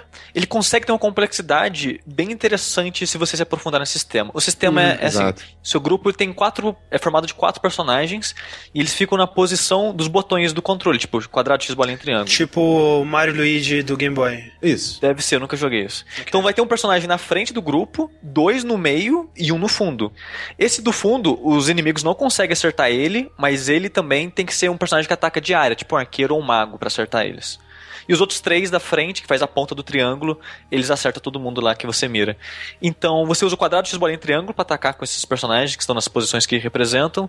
E conforme você é subindo de level, comprando habilidades, com tipos de armas diferentes, você tá. é, eles vão ganhando é, ataques diferentes. Pode dar, tipo, três ataques nesse turno e por aí vai. Então quando você, quando você vai atacar o seu turno, o seu turno resume em apertar quadrado, x, bolinha e triângulo pra esses personagens darem esses ataques. Então você vai criando combos com isso, porque, que nem eu comentei, cada arma vai ter uma série de golpes. Tipo, essa arma, ela tem um ataque pra cima, que joga o cara pra cima, e ou deu uma que dá rasteira e faz o cara cair no chão. Então você tem que pegar uma arma que usar um combo que combina com o combo dos outros personagens pra você fazer um, um combo grande na luta, encher a de especial. Aí você usa a barra de especial pra dar especial no cara, aí você faz mais um combo pra encher a barra de novo, usa outro especial. Então, ela é simples, né? Tipo, você aperta Uhum. X, bolinha, quadrado, triângulo, só que ela tem essa complexidade de você montar um combo, criar ele, Exato. estender ele o máximo que você conseguir, sabe? Isso é bem legal. Só pra responder uma parada aqui que disseram é que é, o Bruno Salles ele disse que não é pixel art, é arte que cabia naquela resolução. Eu acho que não, cara. Eu acho que, tipo, os bonequinhos, né, eles são em pixel art. Tanto que nessa época você já podia digitalizar ilustrações e colocar no seu jogo, que é o- os retratos das pessoas, né, quando elas estão falando. Aquilo sim não é pixel art, aquilo é arte digitalizada E o mundo pra é essa resolução. É, e o mundo é pré-renderizado, mas os personagens eles são sim pixel art. Sim. Mas continue. Que nem o Sushi tava falando, essa questão, né, de você ir fazendo combo e entendendo gradativamente como cada um desses personagens ah, ele se, ele se comporta e como eles são fortes, por exemplo, porque demora pra você saber, ok, quem que eu começo o combo? Aí você fica testando, ah, primeiro tá, o ataque desse, ah, o ataque desse joga pra cima, pô, legal. Ah, o ataque desse derruba, que nem o Sushi falou. É, tem esse negócio, né, de tipo, ah, eu aperto o quadrado, aí o cara derruba, aí eu aperto o triângulo, aí é outra pessoa que dá um ataque que mantém o cara no chão. E isso, principalmente para um RPG em turno, na minha opinião, assim, é, é muito inteligente, né? Que nem vocês falaram, né? Ele parece com os RPGs do Super Mario, que também é uma série que eu amo, assim, é muito, muito, muito boa. Então é, é, é interessante você ver que, tipo, poderiam usar mais isso, sabe? E eu fico muito feliz que o Indivisible ele foi, ele conseguiu a meta dele do Indiegogo, porque eu quero ver mais jogos assim, né? Porque querendo ou não, hoje em dia uh, que eu conheço, eu adoraria, por favor, me indiquem, assim, se tiverem mais jogos desse gênero, com esse tipo de combate, eu só consigo pensar no, no, no, no Mario Luigi, né? Que continua Que é nesse bom. estilo. Que é- são incríveis, assim, só que, né, depender só deles pra esse tipo de combate, eu queria que, que tivesse bem mais, assim. Eu acho um jogo muito interessante, eu joguei só, só o começo mesmo. O pessoal tava clamando por um durabilidade, assim, tipo, tava, mano, galera tava parindo um bezerro, assim, O, tipo, o Valkyrie Profile, ele, ele é um, um JRPG diferente porque ele tem tempo, né? Tudo que você faz meio que acontece em tempo real, entre aspas. Que, tipo, o jogo, você é é uma Valkyria, né, da, da mitologia nórdica, e ao longo do jogo você vai é, recrutando é, soldados... é, recru- recrutando isso. Recrutando é, espíritos de soldados que morreram pro seu grupo e fazendo dungeons enquanto isso. Só que, tipo, toda vez que você vai numa cidade ver se alguém morreu pra conseguir uma pessoa, passa lá um dia. Toda vez que você vai numa dungeon, passa dois, três dias. Então você tem que gerenciar seu tempo é, fazendo essas coisas, essas Voltando para viagens cidades, né? Pra con- é, com o intuito de você juntar o exército mais forte possível para enfrentar o exército do Loki no final no Ragnarok, né? Que o jogo termina na, Sim, né? na Guerra das Guerras lá. E com o tempo, ele tem um- uma coisa que pode ser é, afastar algumas pessoas que você tem que se livrar dos seus personagens. Porque você vai recrutando almas pro seu grupo, só que você não pode ficar com elas pra sempre. Porque o jogo meio que todo mês é como se tivesse um relatório pra preencher, sabe? E você tem uma cota de soldados pra mandar pra Midgar. Então você tem que recrutar uma galera, deixar eles fortinhos, equipar eles bem e mandar o espírito deles embora. Para que você tem que fazer seu papel todo mês certinho. Se você não fizer seu papel certinho ao longo do jogo, vem a freia e te mata. E você não consegue progredir mais no jogo porque ela é muito forte. Sabe? Então você tem que fazer. Tem todo esse management de, de personagens e tudo. Então, isso talvez de ficar pegando personagens, deixando. se livrando e pegando mais e se livrando, talvez afaste algumas pessoas. Sim. Mas, cara, parece muito maneiro o combate mesmo, hein? Né? É. Aí o pessoal tava, não, que nem eu falei, tava muito pedindo um durabilidade e tudo mais. Eu não me comprometi, obviamente, porque eu não sou do louco. E- Ele é um jogo É, que eu gostaria de um fazer. só. né? É, aí eu não me comprometi porque, né, já tem um durabilidade RPG vindo por aí. E esse vai, esse vai longe. Umas 40 Então, linhas. é, não, não Valkyrie Profile, tem um outro durabilidade aí que está nos planos que Ah, sim. basicamente já tá certo que vai rolar. E esse vai demorar muito, vai ser muita coisa. Até porque eu já comprei, então tem que rolar. Vai rolar. Fica pra frente, né? Às vezes o sushi faz e tal. Mas sim, eu- foi um eu- jogo eu que comentei, me surpreendeu absurdamente, assim. Tipo, eu não tava esperando que ele fosse tão legal. É, o, o durabilidade que eu fazia, a gente já anunciou isso algumas vezes, né? Assim que mudando pra casa, o próximo durabilidade vai ser o meu e vai ser de Vagrant Story, que é um JRPG, Sim. Que não é muito longo, tem umas 30, 40 horas, que é Opa. mais ou menos a mesma duração do Valkyrie Profile. E são dois jogos que eu gosto muito, então, dada a oportunidade, eu gostaria de fazer do Valkyrie também. Sim. Maneiro. Muito é, bom. o, um que, é, assim, né, eu perdi totalmente essa época do PlayStation 1, RPG especialmente, porque a minha experiência com o PlayStation 1 era jogando em locadora, e em locadora você não vai jogar RPG, né, afinal de contas. Hum, Então, assim, tem jogos, por exemplo, um jogo que eu comecei a jogar em streaming há muito tempo atrás na jogabilidade foi o Suicoden 2, que ele é também é. pixel art, e eu achei um jogo absurdamente bonito, cara. A quantidade de animações especiais para situações que eles faziam, assim, de tipo, ah, o personagem ele tá chegando e ele tropeça, ele vai cair, assim, tem animação toda bonitinha pra isso e tal. É muito bem feito, cara. Uns jogos muito. Né, num- numa época que, tipo assim, esses jogos eles vendiam, então eles tinham um orçamento muito foda, né? Esses jogos eram os jogos AAA, né? E eles tinham muito orçamento pra fazer coisas, é, coisinhas bem feitinhas, assim, é, é É, muito maneiro. o, o próprio Valkyrie Profile é muito louco, cara. Que todo personagem, não importa o quão desinteressante ele seja. Tem o retrato fudidamente desenhado, tá ligado? Sim. Aí a gente, caralho, velho, como? Como? Mais? Mais? É muito bom. Maneiro. Valkyrie Profile. É, e mantendo pegadas de pixel art de jogos antigos. Olha aí, pixel art. O meu jogo não é tão antigo, né, quanto o do Corraine, mas é antigo igual o do Rick. Olha, aí. Que eu, hoje eu vou falar de uma pérola que eu descobri. Não, eu- não é que eu descobri, eu resolvi jogar recentemente, que é Jamestown. Ah, a cidade eu, de James. Eu tenho esse jogo, eu acho, cara. Então, todo mundo tem esse jogo porque ele saiu no Humble Bundle, no começo Ah, do Humble é. Bundle, e todo mundo tem a porra desse jogo. Eu tenho esse jogo. Eu, tenho, eu tinha ele no Steam. Esse jogo é um jogo de 2011, né? Que eu citei que ele é antigo. E ele saiu no Humble Bundle dos primeiros Humble Bundles. Quando era um por ano que tinha, né? Uhum. E- É quando era algo especial. Quando era algo especial. Se você olhar no seu Steam, provavelmente você tem esse jogo. Só que esse jogo eu tinha jogado ele uma vez Poxa, só. eu não tenho. E olha, eu só tinha jogado a primeira fase dele no PC. E eu tinha parado porque eu achei estranho que você controla a nave e o tiro dela pelo mouse, uma parada assim. Hum. E tava rodando, tava dando uns slowdown no meu PC de bosta. Então eu falei, é, deixa quieto essa porra. Mas eu sempre ouvi falar que ele era muito legal, como um shmup. E shmup, é, jogos de navinha para facilitar, é um gênero que eu acho legal, mas eu nunca dei o, passo a- além, sabe? Pra me dedicar a nenhum deles. Sim. Tipo, é, na época de, de Super Nintendo e Playstation, eu gostava muito de, de Gradius. Que é ótimo. Que é um bom. Inclusive tem o, é o melhor grade do- da vida, que é o grade 5 do, do PS2, que é muito, Não, cara, é- muito bom, cara, como é bom. Pera aí, acho- eu- não, não é Gradius, né? Que tem o Options, né? e A barrinha lá embaixo. Grade sem option, sim, aham. Então, então, é Gradius mesmo que eu jogava. Eu jogava, eu gostava muito, e até hoje, parte do meu carinho com as estátuas lá de da Ilha da Páscoa vem desse jogo.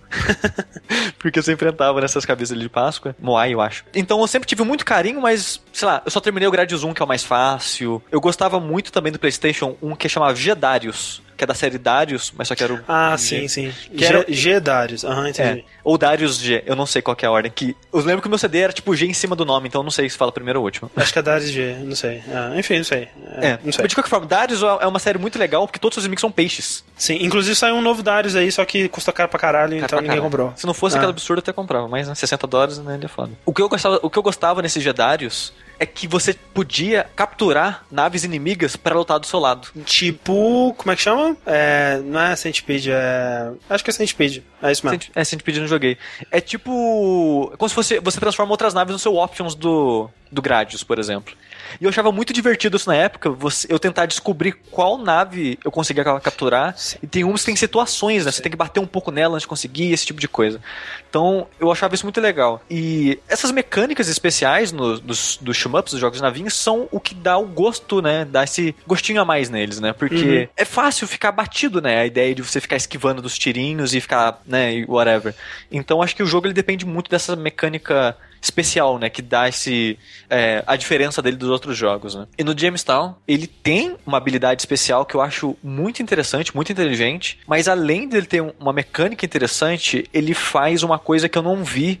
Lembrando que eu sou, tipo, eu gosto de shmups, mas eu não sou entendido, né? Nos jogos muito e tudo mais. Dos que eu conheço, esse é o primeiro jogo que eu vi que ele é acessível pra quem não conhece shmup. Pra quem, tipo, esse pode ser seu primeiro shmup, você vai começar do zero e terminar pronto pra sair pro Bullet Hell. Porque ele tem duas maneiras de, de você meio que progredir na história. O jogo ele tem um modo história, que você seleciona uma fase, joga ela, você tem tipo, três continues pra terminar essa fase. Se você passou ela, vai ter uma cutscene com historinha, essas coisas, e o jogo libera a próxima fase pra você. Uhum. Você joga a segunda fase, de novo, você tem três continues nela, blá, blá, meu, progressão de fase por fase. E, e o jogo também tem cinco dificuldades. Então quando você passa, acho que as duas primeiras, pra liberar a terceira, você tem que passar as duas primeiras fases na segunda dificuldade. Pra liberar a quarta fase, você tem que passar as três primeiras na terceira dificuldade. Uhum. E para liberar a última fase, mesma coisa nas outras dificuldades. Então, ele começa bem facinho, e como, e como eu falei, é progressão por fase. Então você não precisa terminar o jogo inteiro, você precisa terminar uma fase. Só isso. Você, você tem nove vidas para uma fase. Tranquilo. E ele vai fazendo isso, ele vai forçando você a ficar melhor aos poucos. E ele também tem é, desafios. E esses desafios são meio que pra treinar coisas específicas sua. Passar em arcos, então você vai ter que é, aprender a limpar a fase e passar nos arcos para esquivar dos tiros. Ou tem desafio de você juntar X pontos em determinado tempo. Então, vários desafios que vai treinando você pra ficar melhor em elementos do jogo. E por final, o jogo tem o modo Ga- Gauntlet, que é o tradicional do shmup, né? Que é o jogo inteiro nos três continues. Que o jogo Sim. não tem opção pra você aumentar nem diminuir continue, são sempre esses três. E é muito divertido, eu achei muito divertido essa progressão dele de ele vai te ensinando devagarzinho. Na hora que você vai ver, você já tá jogando o Gauntlet na, tipo, penúltima dificuldade, sabe? Mas assim, é, você, você falou assim, né? Ah, quando é, você terminar esse jogo, você vai estar pron- pronto para um bullet hell.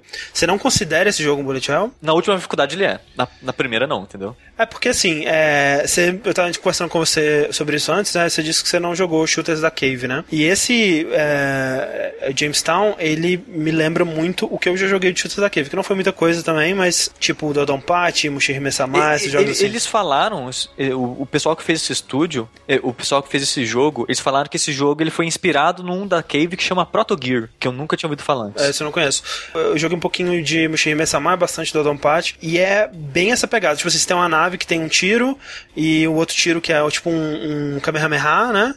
E aí você tem habilidade, você tem é, itens é, gigantes que vai dropando da- das naves, você vai pegando, né, essa coisa toda, é, e, né, e aí os chefes malucos, essa coisa toda. É, Mas essa- esse jogo, que nem se comentou do, do tiro, do Hadouken e tudo mais, esse jogo ele tem. A versão de PC tem quatro naves, a versão de PlayStation 4, que saiu esse ano, que é que eu joguei, ela tem oito naves. Eles colocaram é, duas fases a mais no jogo, umas áreas extras, nessas áreas extras você libera essas duas naves, essas quatro naves novas. E cada nave é muito única. Ah, sim, não, é, quando eu falo tiro normal e Hadouken é pra, pra nave principal, né, depois é, sempre tem uma, a- variações. É, e, e eu assim. acho muito foda isso porque ele tem várias maneiras de abordar o jogo. Para que, ah, eu prefiro assim.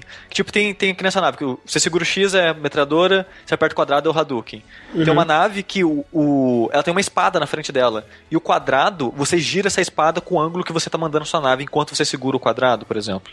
Tem uma tipo nave que Icaruga. Mentira. Tipo, não é tipo Icaruga. Quando você segura o X, você faz o tipo, né? Começa a atirar várias vezes, uma metralhadora. E quando você aperta o quadrado, todos esses tiros que estão na tela, eles explodem. Então, tipo, tem vários tipos de jogabilidade diferente. E eu acho isso bem legal que você. Tava até vendo, é, tipo, um, um guia, né, de. Pro troféu pra platinar o jogo. Hum. E os caras falam, cara, não tem uma nave, melhor nave do jogo. Você joga com a que você estiver mais confortável, sabe? É isso. Isso é maneiro, cara. E você tava falando, né, dos itens gigantes que, as- que os inimigos vão dropando, e isso faz parte da mecânica especial que eu falei do jogo, que deixa esse um gostinho a mais nele. Que é o escudo, né? É, que é o Jaunt, como o jogo Jaunt, chama. que é. Aham.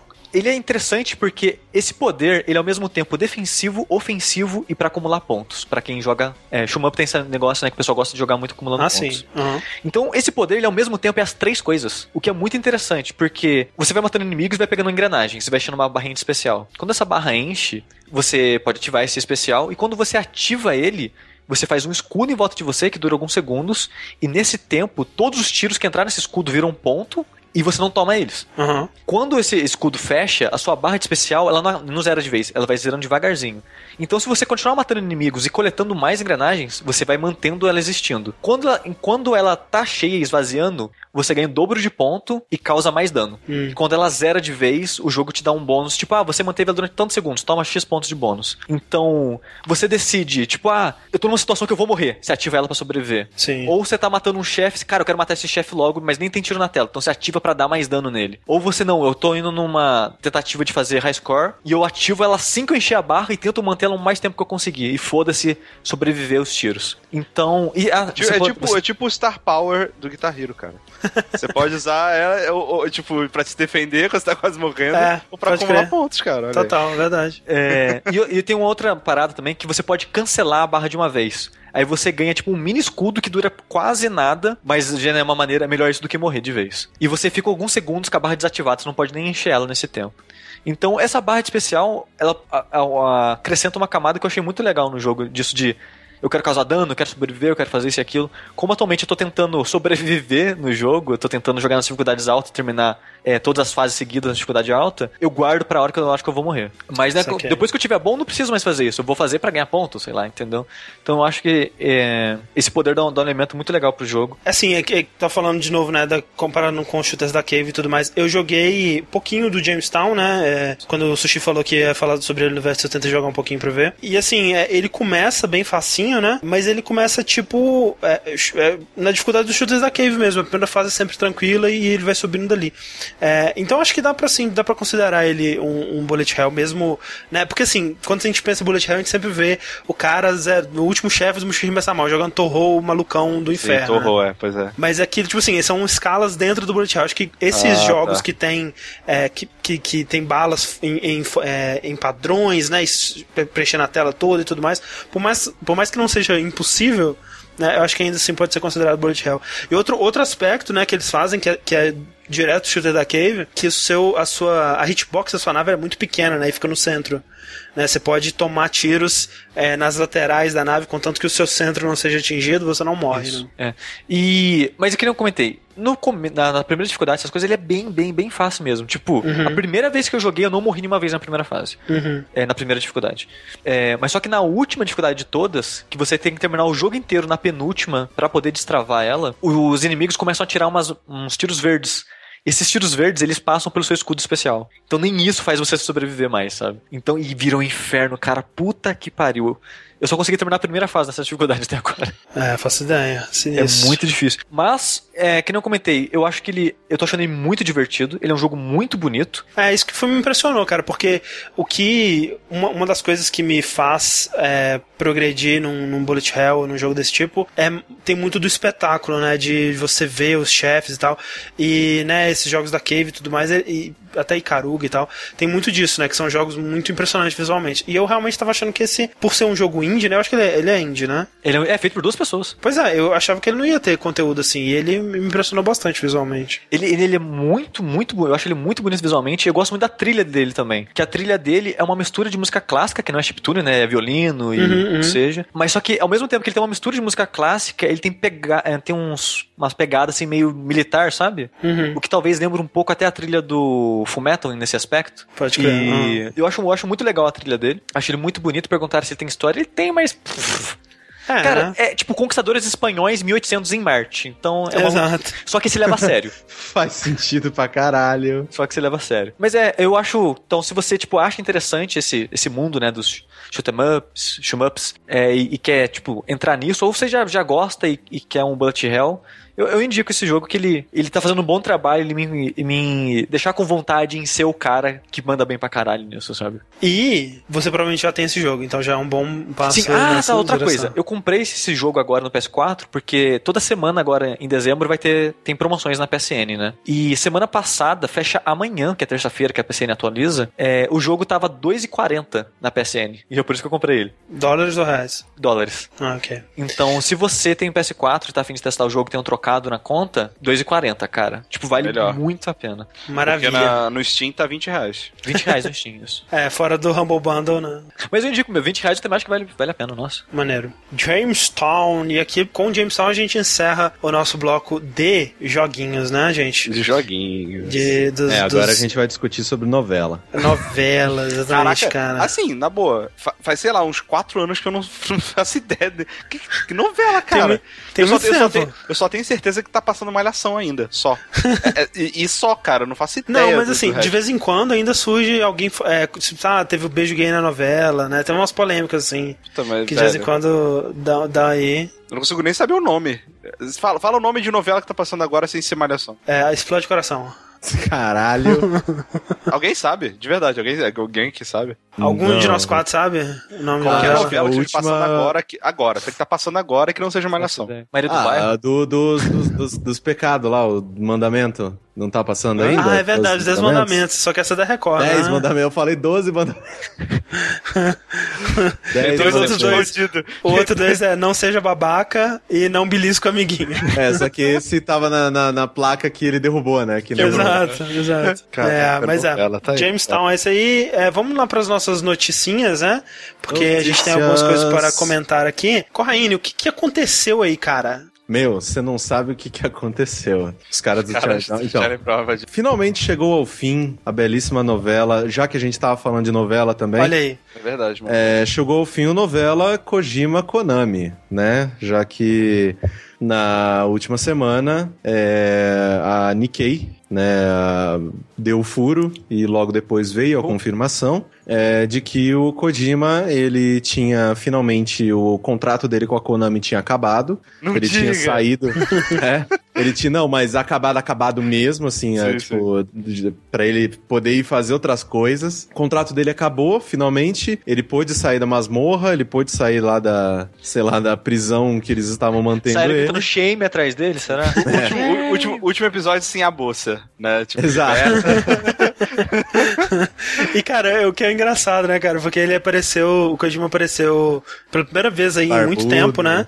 É, na mídia, dando uma entrevista, Ele tava, conversando com... Ele tava na masmorra, né, cara? Esse é o. Exatamente, ele, ele parece é- justamente.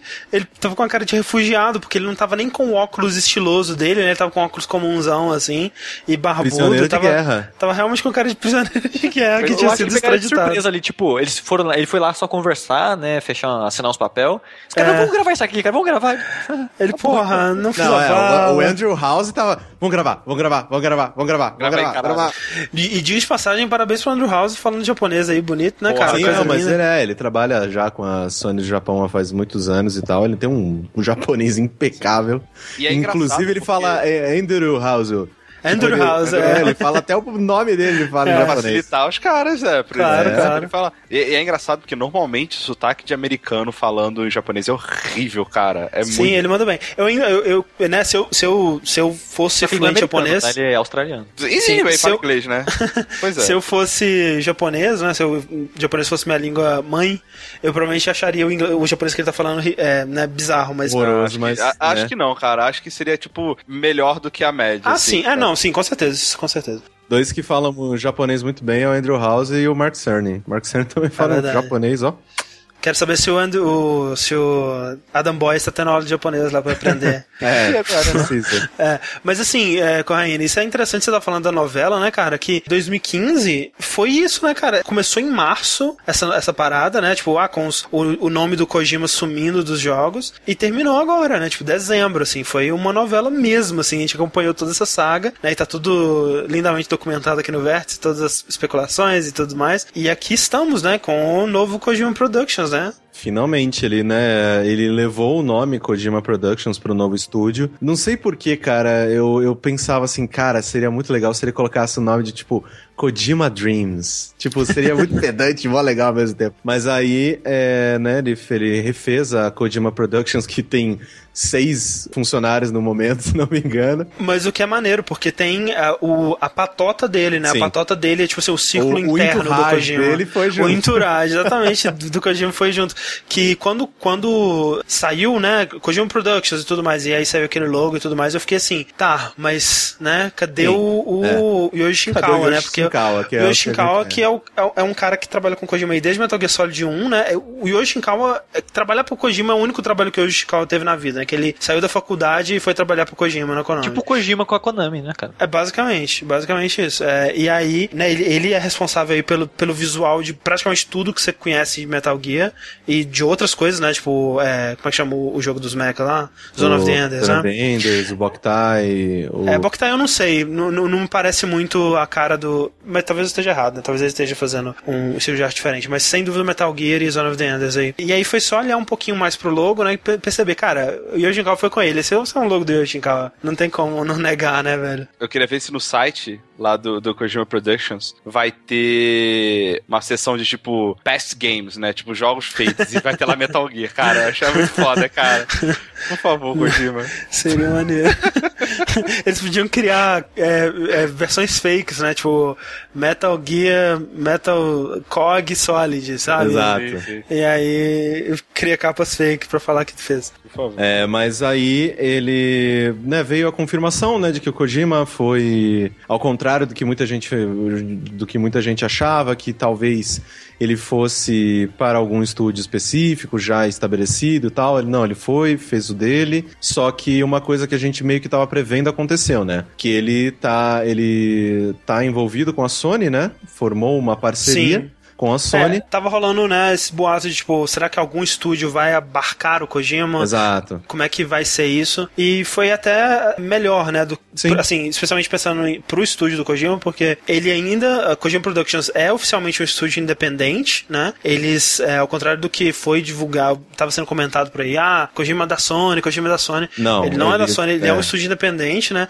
Mas é, o que aconteceu? Eles estão em parceria? Eles estão em parceria, né, para um, pra um primeiro para um primeiro projeto. E uma coisa que é muito bacana, né, que o Kojima, ele, é, o Kojima e o Yoshinkawa e tal, eles deram uma entrevista mó legal pro IGN. A Uhum, gente uhum. geralmente caga em cima da cabeça do IGN, mas não, tem muita coisa boa lá. Eles deram uma entrevista muito legal pro IGN, onde o Kojima fala, né, que ele fala, meu, a, a minha aproximação com a Sony foi a mais tranquila porque eu trabalho com eles há tanto tempo. Eu trabalho Sim. com eles desde o primeiro Metal Gear, sabe? Então, tipo, e até antes, né, que, se não me engano, os outros lá, Policinauts. por sinal, eles também tiveram versão pro PlayStation 1, se não me engano, Teve, depois, aham. é. Poxa, eu trabalho com a Sony há tanto tempo, já tem essa aproximação, já tem essa questão, né, de, sei lá, o Metal Gear por muito tempo ele foi meio que visto como um produto da Sony, né, Sim, porque sim. só saía no PlayStation 1, PlayStation 2 e tudo mais. E aí ele falou que a aproximação dele com a Sony foi uma coisa super natural. E é legal que uma das coisas que o Kojima fala, se não me, se não me engano, na entrevista dele pra, pro New Yorker, que ele fala que na, na Konami ele não tinha muita liberdade, ele era muito podado. É, eu achei muito engraçado isso, cara. Cara, o Kojima, o Kojima livre, Kojima sem freio, deve ser um Então. troço. Cara, Vocês lembram um cara, um, um vilão que era um, um cara gordo de patins tomando vinho de canudinho? Isso é o Kojima podado, gente. Pois é, Vamos... é aí que tá, eu acho que isso é um problema. Porque todo grupo de amigos, você tem o pilha errada, você tem o, você tem o cara que segura a galera, tá ligado? Você tem o cara que fala, oh, vamos queimar aquele mendigo bêbado ali. Aí tem o cara fala assim, não, velho, não vamos fazer isso, Não cara. vamos fazer isso, boa, não sei o que e tal. E não acontece. Se não tem esse cara, eu fico preocupado, que às vezes pode extrapolar, pode ser além da conta, né? Eu Então, acho que o Kojima ele precisa de um editor. Não E- precisa, e eu, cara. E eu acredito que esse editor talvez fosse a Konami, né, cara? Pois por bem é. ou por mal ali. exato.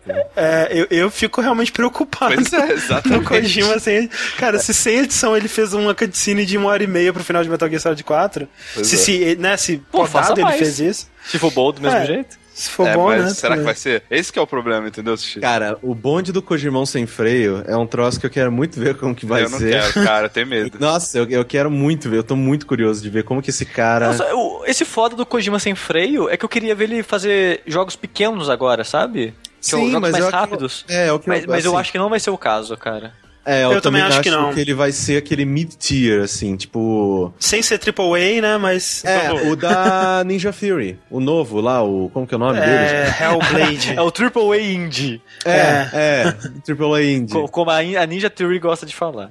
Exato. Então eu acho que vai ser um projeto assim, não tão é, 100 milhões de dólares pro, pro Kojima fazer um jogo, mas também não vai ser um Boktai da vida, que vai ser um jogo mais Você simples. está dizendo que ele não vai ter um milhão só pra fazer o, cachorro- o cavalo cagar e o ca- o cachorro carregar? Eu acho que não. Pois é, cara, isso é. eu- eu- pelo que o Kojima ele disse, né? Tanto né, no statement, assim, de- de- tipo, na filosofia da empresa, que é um texto muito louco que ele escreveu lá no site dele, e depois falando mais sobre o objetivo dele, falando coisas tipo assim, cara, por causa da resposta dos fãs, eu, eu decidi voltar e tudo mais, e eu vou fazer jogos enquanto eu estiver vivo, e, e essa coisa toda emocionante, assim, e, E tal, que eu você achei vê um pouco bonitinho. dessa história, né? Quando. Naquele vídeo meio que making off, né? Do, do Metal Gear Solid 5, né? Que ele vai na, na casa do fã que morreu lá de Sim, câncer. sim. e Sim, aquele vídeo é tão Ele pega bom. emocionado, né? Ah, não, é muito maneiro, cara. Ele, o Kojima é um cara que ele se importa, de fato, né, velho? Mas o, o que me dá a entender, né, é que, tipo, ele não vai conseguir deixar de ser ambicioso, sabe? O. Kojima, ele não é capaz de fazer uma parada simples e direta, né? Ele vai tentar empurrar o envelope, não sei como eh, traduz isso, mas ele vai tentar é, né, ir subindo a barra do, do que é, é esperado dele e dos jogos japoneses e tudo mais. Ele tem muito essa coisa de trazer orgulho, né, pro Japão nos jogos dele e representar o Japão no desenvolvimento de jogos e tudo mais. E, eu, e ao contrário do que as pessoas falam, eu não acho que o Kojima precisa de milhões e milhões e milhões pra fazer as coisas que ele faz, sabe? Ele fazia Eu acho jogos... que ele gostaria de ter, né? Acho Sim, lógico, sim. mas ele, ele fazia jogos interessantes antes de ter esse dinheiro. Ah, sim, sabe? aham. Antes de Metal Gear. Ou, ou- ou- antes do Metal Gear Solid, vai, pra assim dizer.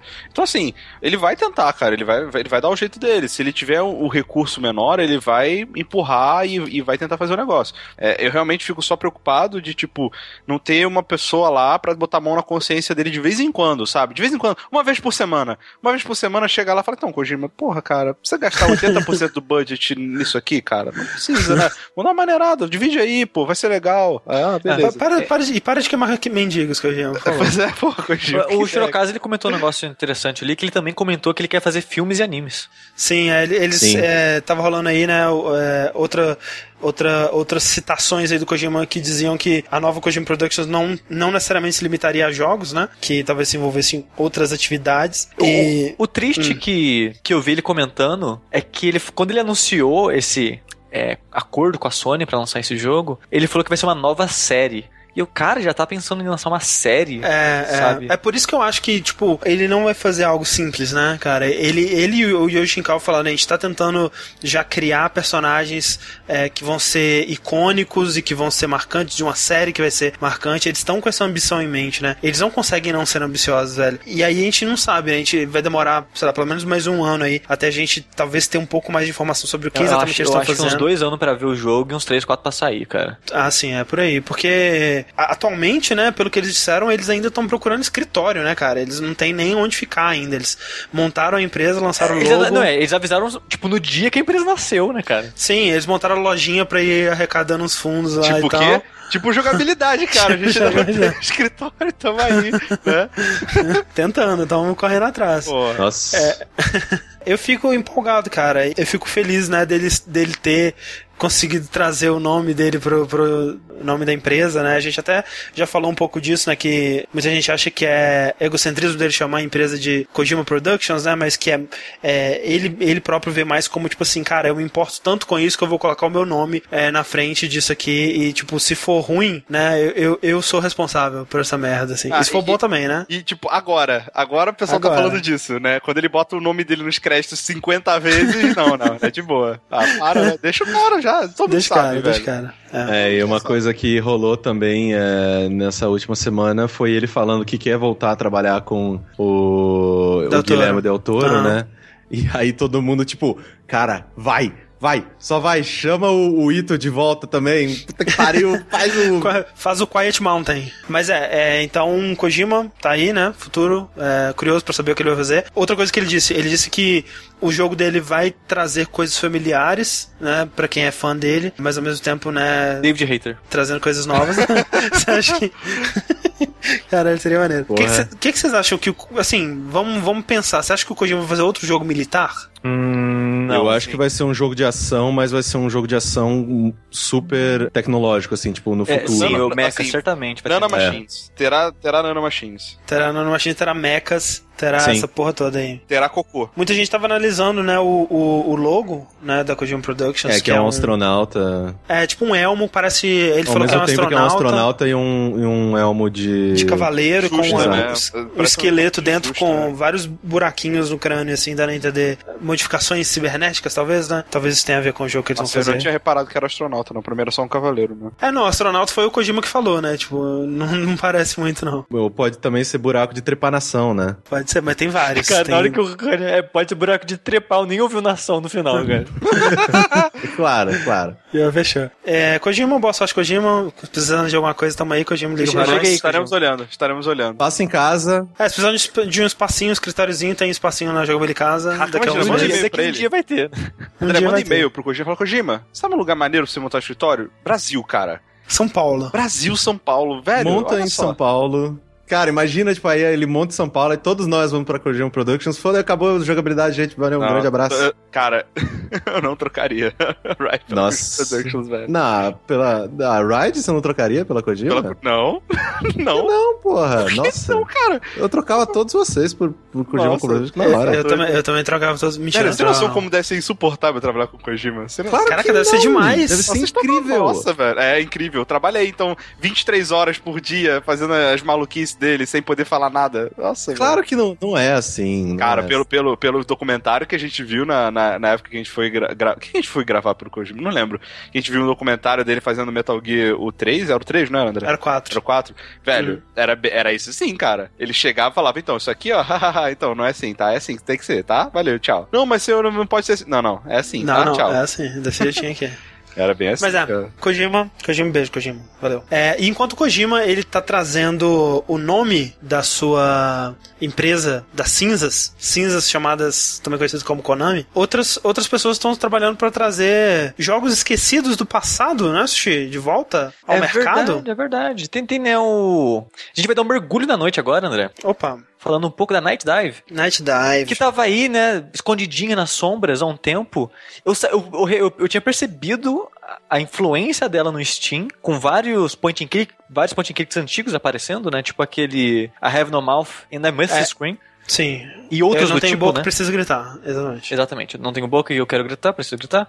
E eu vi nessa leva de jogos and clicks aparecendo, mas não fazia ideia que era tudo envolvido da mesma pessoa, né? Sim, porque o que, que, é- que, que é essa Night Dive aí, Sushi? A Night Dive ela é uma publisher que ela publica jogos antigos. Até aí tudo bem, né? Até Mas aí tudo é- bem. É, Ela, ela- é- ela é dedicada a conseguir o direito de jogos antigos que estão perdidos no limbo, né? Exatamente. E de certa maneira, de alguma maneira, eles estão conseguindo bastante dinheiro com isso. Uhum. O estúdio tá crescendo e tudo, né? Nostalgia vende, afinal. Nostalgia vende. Só que recentemente, André, eles compraram uma das, das propriedades intelectuais mais misteriosas do mundo, né?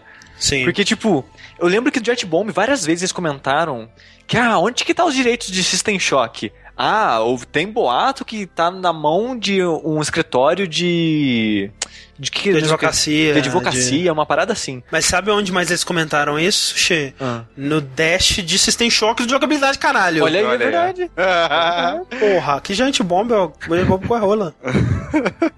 O melhor jeito de saber com quem que tá o direito é lança um joguinho do System Shock. se alguém, se alguém achar ruim. É verdade, Aí- né, cara? Você era tão misterioso assim, lança a porra do jogo. Se alguém reclamar, você já sabe.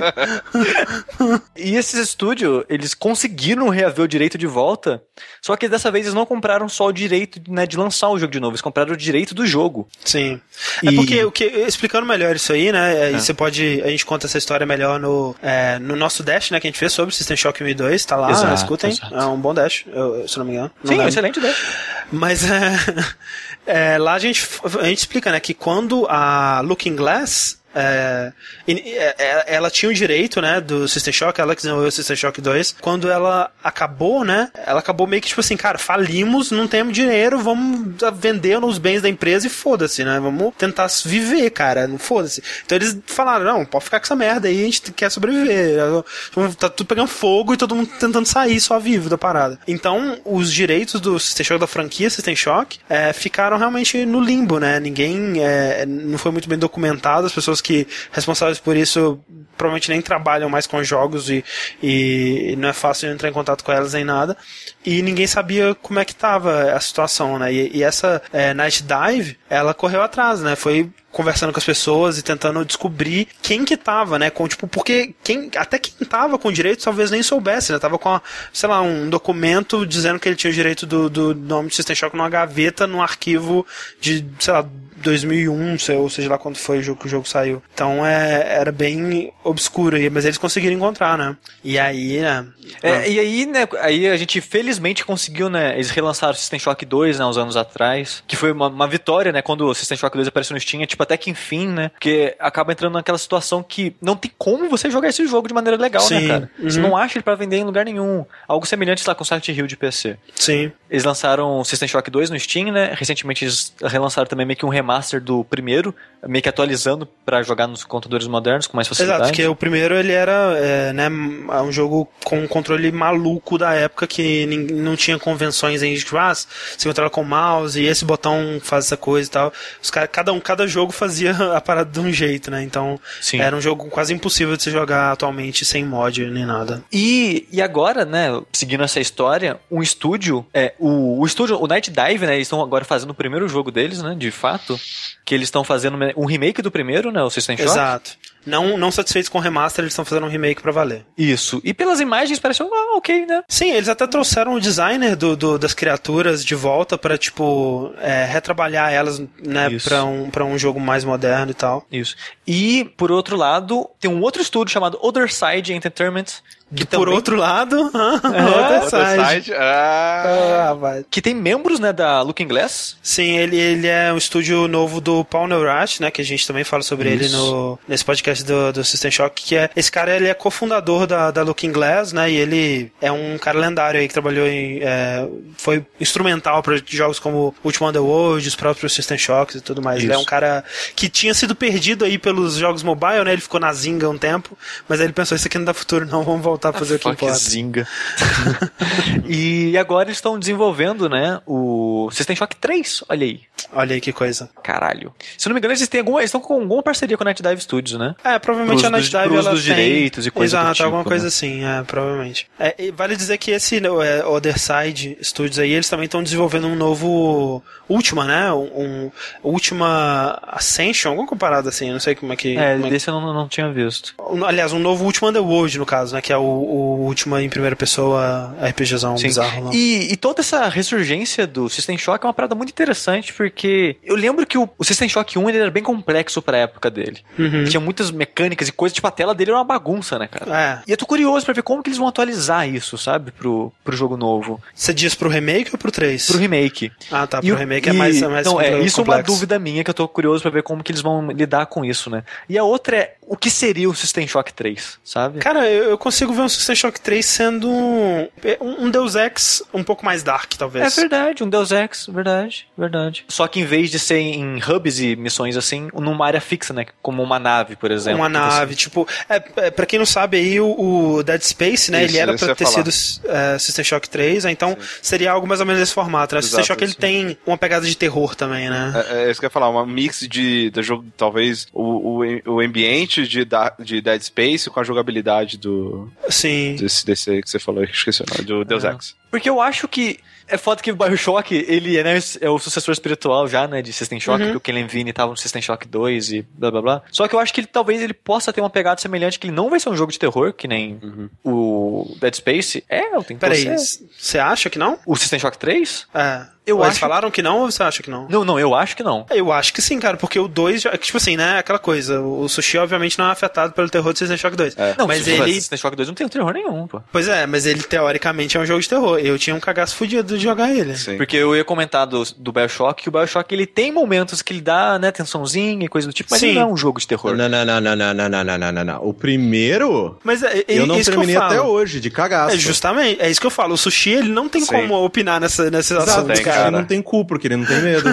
É. Aí você pergunta pra gente, Sushi, quando for assim. Você fala, isso aqui é de terror? A gente vai falar. Quando É, você as tiver em dúvida, normais. quando você tiver em dúvida, você pergunta.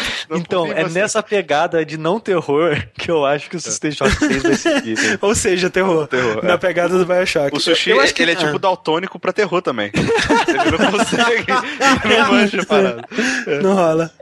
É, ele, é, ele é daltônico até nos sentimentos dele. é, pois Isso é é. Mas é, eu, eu, na época, assim, hoje em dia é de boa, né? Eu jogo System Shock 2 ou o próprio Bioshock 1, mas quando eles lançaram, cara, eu tinha um cagaço fudido deles, então fica aí. Mas é, eu, eu fico animado porque outras coisas que eles já confirmaram, né? Eles, é, eles conseguiram a, a atriz, né? A Terry, é, esqueci o sobrenome dela, que faz a voz da Shodan, né? Ela vai voltar aí, então já, já, já né, confirmado Shodan, aí então. que teremos Shodan. Shodan.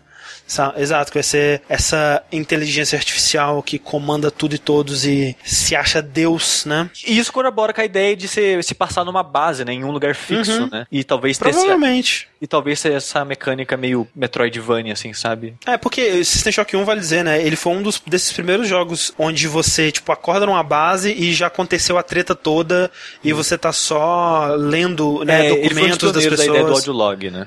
É, você tá lendo audiologs e vendo o que aconteceu naquele lugar, que é totalmente a pegada do Bioshock, até, sei lá, Gone Home, é basicamente isso. É, é, um, é um descendente dessa, dessa pegada aí. Mas é, é System Shock 3. É, eu tô, tô curioso porque eu gosto muito de Cyberpunk, né? Eu gosto muito dessa pegada. System Shock 2 é um jogo muito legal. E ter o envolvimento do Paul Neurath aí, a gente fica mais empolgado, porque, tipo, né, tá nas mãos certas, pelo menos. Exceto, tal, a menos que o tempo na Zinga tenha, tenha corrompido ele. System, System Shock 3 é free to play com Vai ser um? Candy Crush com robozinhos, Olha aí. assim. e por fim, gente, é, vamos falar um pouquinho de Nintendo, né? Porque Vértice não é vértice sem, Sem falar de Nintendo. É. A gente tem que falar das Nintendo notícias da semana, da, da quinzena, porque a gente teve aí um, um Nintendo Direct especial, que foi o último Nintendo Direct do Smash Bros, né? É, e aí nós tivemos lá o Sakurai agradecendo todo mundo, e aquela coisa bonitinha toda, que, né, o último update que vai ter, os últimos personagens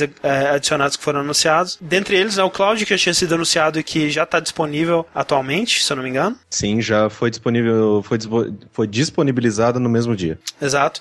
E foram anunciados dois novos personagens. Primeiro, um tal de Corrin, que é o apelido novo do Corrin, a gente vai chamar ele de Corrin. É. Pô, Corrin se é ele, for, Corrin. se ele for um personagem bosta no novo Fire Emblem, eu vou ficar bem puto. É, esse, esse cara aí é o protagonista, né, do, Sim. do próximo Fire Emblem, né? E do Fire Emblem Fates, né, que eles estão chamando. E o outro anúncio mais bombástico é a baioneta, né, cara? Que. Vocês acham que tem a ver baioneta, Smash, assim? É porque tem um monte de personagem que não tem Pois é, nada a ver, né? Começou a Hoje em enfiar um monte de cara. gente. Hoje em Ah, dia. cara, se tem- balança o braço, tá fech- fechou, cara. Se balança a bunda, né? baionetas. Opa, que isso. Cara, tipo, colocou gente do, né, do, do jogo lá de Fazendinha, Sim, sabe? o Tem que eu... o NES e, Tem, cara, tem o Snake, velho. Porra. Sim, pois é, tinha o Snake, é verdade.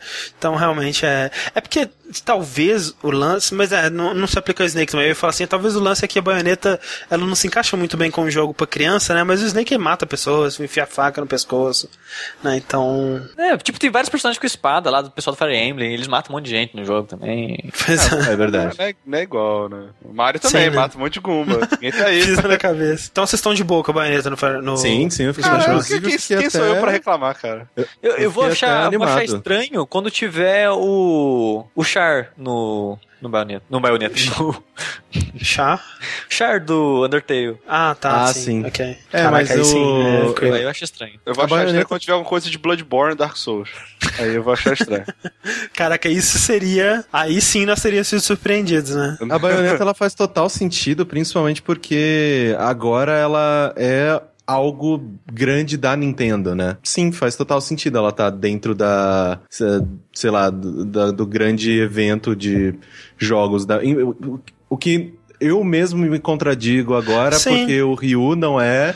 O Cloud o não é. Cloud não o é. Pac-Man não é. A baioneta faz muito mais sentido do que todos Sim. esses. Sim. Inclusive, a Clarice fez uma boa observação aqui, que tem o Pac-Man que nem braço tem, né, Xi? Então, Não, nem mas precisa essa virar o versão braço. do Pac-Man tem ah, é, o braço. desenho, tem É. pra uns bracinhos, é verdade. Essa versão do Pac-Man tem Mas, braço. fora dos, do, desse Nintendo Direct, a gente teve mais boatos aí e mais novidades sobre o possível é, rumo que a Nintendo vai tomar aí no próximo, no próximo console dela, que é o Nintendo NX, NX, que a gente fica especulando, né? Acho que é uma das coisas legais sobre consoles da Nintendo é que, pelo menos nas últimas duas gerações, é, antes até se você for considerar aí o, o DS, essa porra toda, eles têm sempre trazido alguma coisa maluca, né? Alguma novidade estrutural mesmo no console Sim. de como você vai jogar, né? Que vai é, trazer alguma coisa diferente, não só, tipo, vai ser um hardware mais maneiro, mais, mais moderno, né? Mas vai trazer alguma coisa diferente.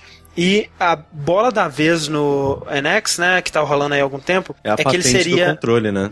tem isso, mas antes disso ainda, é, tem o lance de que, tipo, é, essa já é um, um boato um pouco mais antigo aí, mas que o, o NX ele vai ser uma, um passo além do que o Wii U foi, né? Porque o Wii U ele tem a telinha que você pode jogar separado do console, mas só quando você estiver ali num raio de 10 metros, ou sei lá qual, Sim. qual a distância que for do console. Enquanto que o boato que tá rolando é que o NX ele vai ser ao mesmo tempo o novo DS, né? O novo portátil e o novo console da Nintendo, Exato, né? exatamente. Que ela tá, Caralho. ela tá investindo bastante É, nessa. Muitos boatos. Vocês viram também, seguindo esse negócio de patente, né? que tu- Do controle e tudo mais. Um tempo atrás, uma semana acho que antes do- de vazar as paradas do controle, é, vocês viram que tinha patente que o videogame ia ser uma parada modular, né? Sim. Que você, ca- é. você vai comprar, tipo, upgrade gráfico pra ele. Tipo, ah, mais memória. Pff, taca nele, sabe? É, Coisa que é cara. tipo. É- Que a pegada de. Já tem isso, né? Nintendo 64 é isso. Tinha um expansion pack lá, você que tacava ali Sim. dentro. O que, assim, é, para mim, pelo menos, é uma mudança de paradigma, se rolar mesmo, né? É, lembrem sempre, gente, que tudo que a gente tá falando aqui é especulação. A Nintendo pode Sim. lançar, tipo, um boneco do Mario de borracha que. É, pode lançar lá o 51 e é isso aí, o novo E é dela. É, mas tendo em, relação, tendo, ten- tendo em vista todas essas coisas que eles estão discutindo, cara, eu fico tão animado e eu fico tão ansioso, porque a Nintendo, ela pega, o, ela pega as coisas que tem de normal no mercado e ela, ela passa o raio de distorção dela, assim, que tipo que só funciona na cabeça dela, porque querendo ou não ter um console modular que você pode fazer o upgrade, tipo, ah, passou, sei lá, dois, três anos que ele foi lançado, agora você pode trocar e colocar um chip que os jogos vão ficar mais bonitos, ou vão, vão rodar melhor, uhum. ou vai ter jogo que só vai rodar se você tiver a última geração desse, do, do console. Sim. Isso é uma mudança de paradigma tão absurda no mercado de console de mesa, que é, é, que assim, que é, é a Nintendo meio que fazendo pro console de mesa o que a gente já tá tão acostumado no PC. Porque quando você compra um PlayStation 4 ou um Xbox One, você sabe que aquela caixa preta vai durar, tipo, se ela não quebrar, né? Não, não pegar fogo, que nem PlayStation 4 fica quando você joga Just Cause, ela vai durar vários e vários e vários e vários e vários, vários, vários, vários anos até a Sony e a Microsoft colocarem uma caixa melhor e aí muda a geração. Se a Sim. Nintendo faz uma coisa dessas, não tem geração pra Nintendo. É, assim, ah, é que... Um limite, já, isso aí vai chegar é, um é, tudo tem um, é, tudo tem um limite. As outras ele não pode ser, ele não tem como ser todo modular, ah, não, sim, Nintendo... sim, sim, porque senão ia ser um mini PC. E, Exato, é. e mini PC aí já viu que nem a Valve conseguiu fazer vingar essa merda, até a Valve já tá desistindo calma, dessa merda. Calma, Mas... que isso? você viu que notícia é essa? Eu não tô ligado. Não. não, isso é especulação. Mas olha só, é, o, o que eu acho que, tipo assim, eu, eu, eu, eu, não consigo ver essa parte aí, pelo menos da parte modular, sendo uma mudança de paradigma tão grande assim, porque o que vai acontecer é o que aconteceu já com o 64, que, é, que era isso. Tipo, tinha jogos do 64 que dependiam do, do pacote de expansão. E vai ser um ou outro, é que nem o, o Xenoblade que precisa do New Nintendo 3DS e tudo mais. Esse que é o lance do, da parada da Nintendo, assim, é que, tipo, a Nintendo, ela, ela tenta fazer. Ela ela, ela se dá bem até, né? Fazendo casos de. casos extremos, assim, tipo, casos, é, situações específicas demais que funcionam para uma ou duas coisas, mas que eu, eu não consigo ver, tipo, né?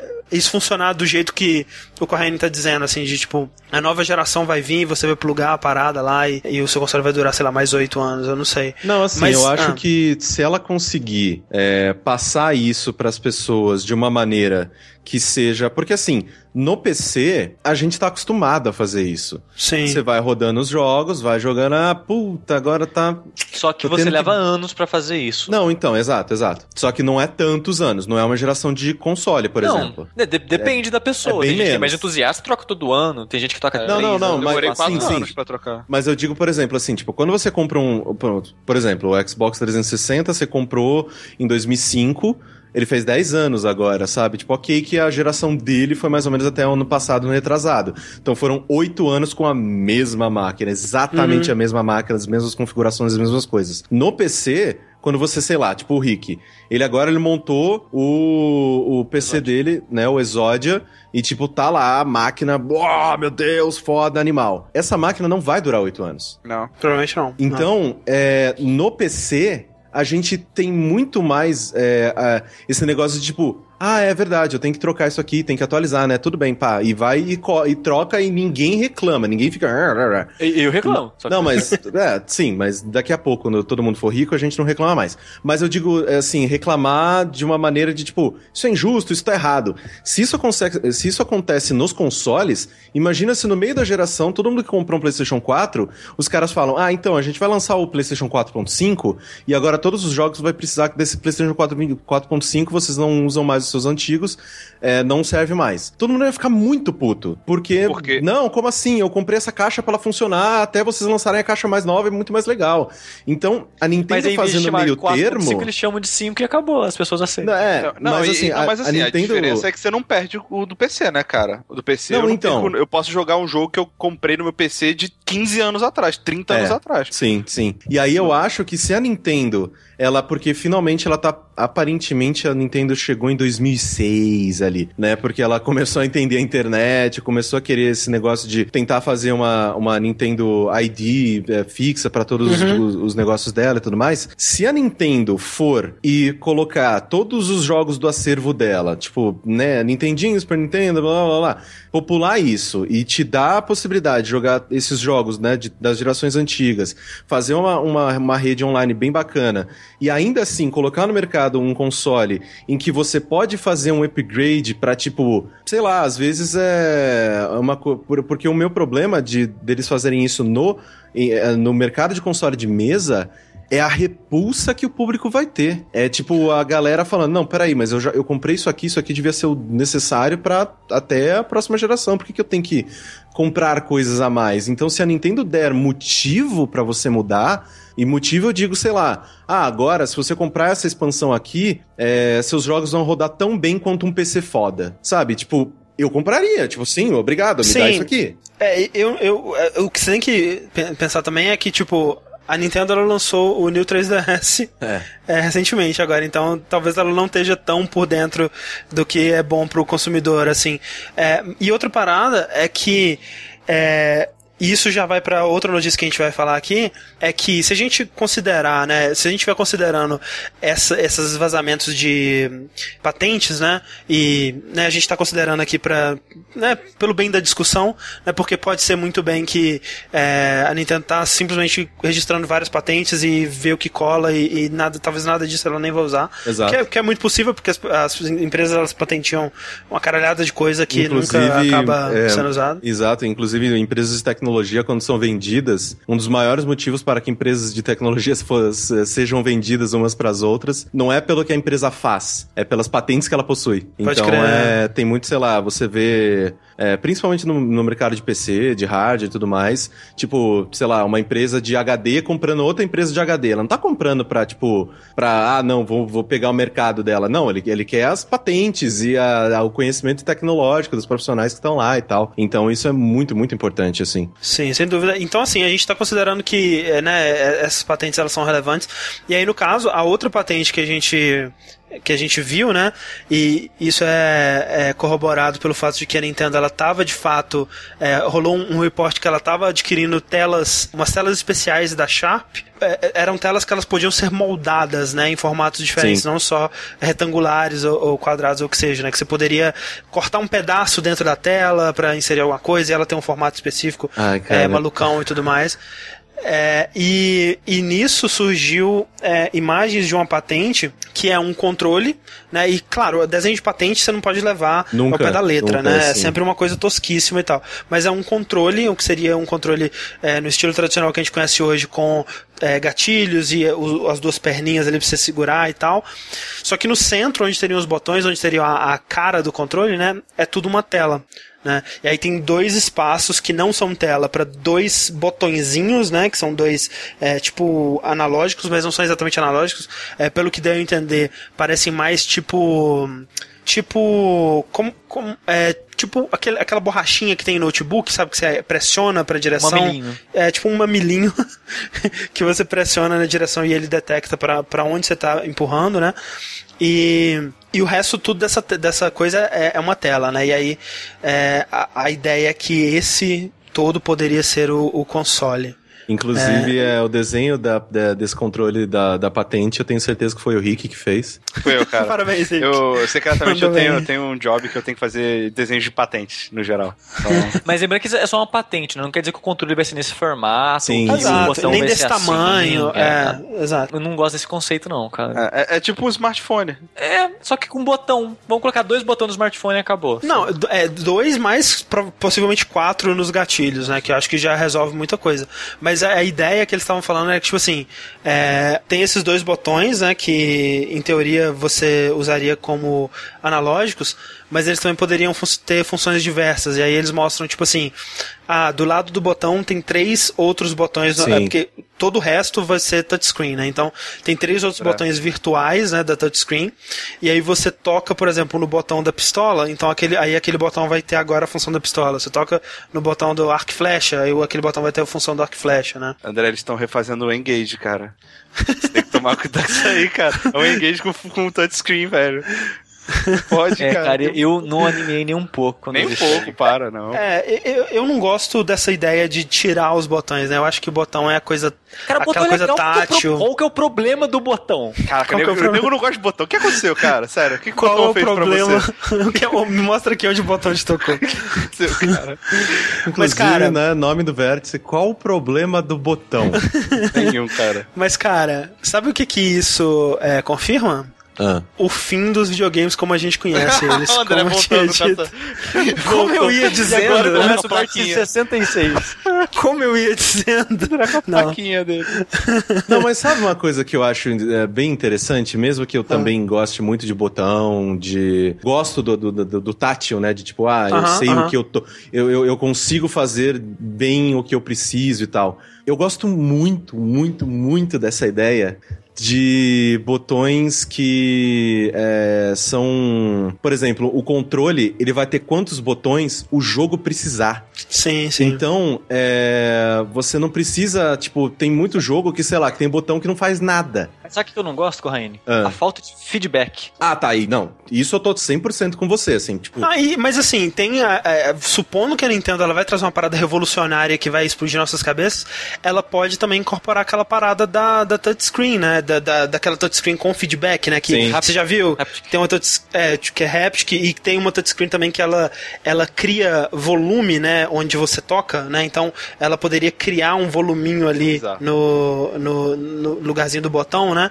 Pra você apertar ele ali e se sentir É, aquele é, tem aperto. muita coisa errada. Tipo, se o jogo ficar no controle, um, eu não gosto de ter botão na tela do jogo, vai ficar poluindo no jogo. Pra mim, esse que é o lance. Tipo assim, eu que tenho mão grande, tampei 80% da tela ali com o meu dedão, né, cara? Isso é é preocupante, mas isso tudo depende também de. De, De ergonomia é, e ergonomia como que vai e o ficar. tamanho daquela tela, como é que vai Exato. ser. É, tem um lance do feedback e tem um lance também da naturalidade dos botões que você conhece ali, sabe?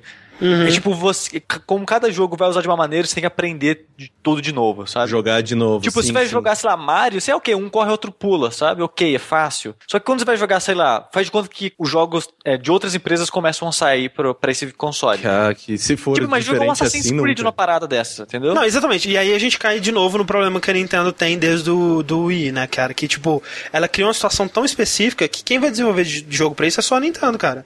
No fim das contas, né? Vai ter um Ubisoft fazendo um Zombie U e, e uma, uma- umas porra no lançamento assim. Mas depois de alguns anos, se, né, se a parada não explodir de popularidade é, logo de cara, é, e aí você tem que contar que vai ser realmente aquele sucesso que vai trazer os públicos de, de fora de novo, aquela coisa toda, que eu acho difícil. Só a Nintendo vai desenvolver é, jogo pra isso, né? E mesmo no Wii, né, cara, que foi uma explosão E- de, e- de conteúdo e aquela coisa toda. controle, né, trazendo a parada modular de volta. Imagine assim, você é uma empresa que tá fazendo, sei lá, é, o novo Batman da Rocksteady. Uhum. E você, é, você tem que lançar esse jogo pro, pro, seu, pro, no, pro NX. Só Uhum. que o NX, ele não tá forte o suficiente. Então o NX, com upgrade, vai ter que rodar o jogo.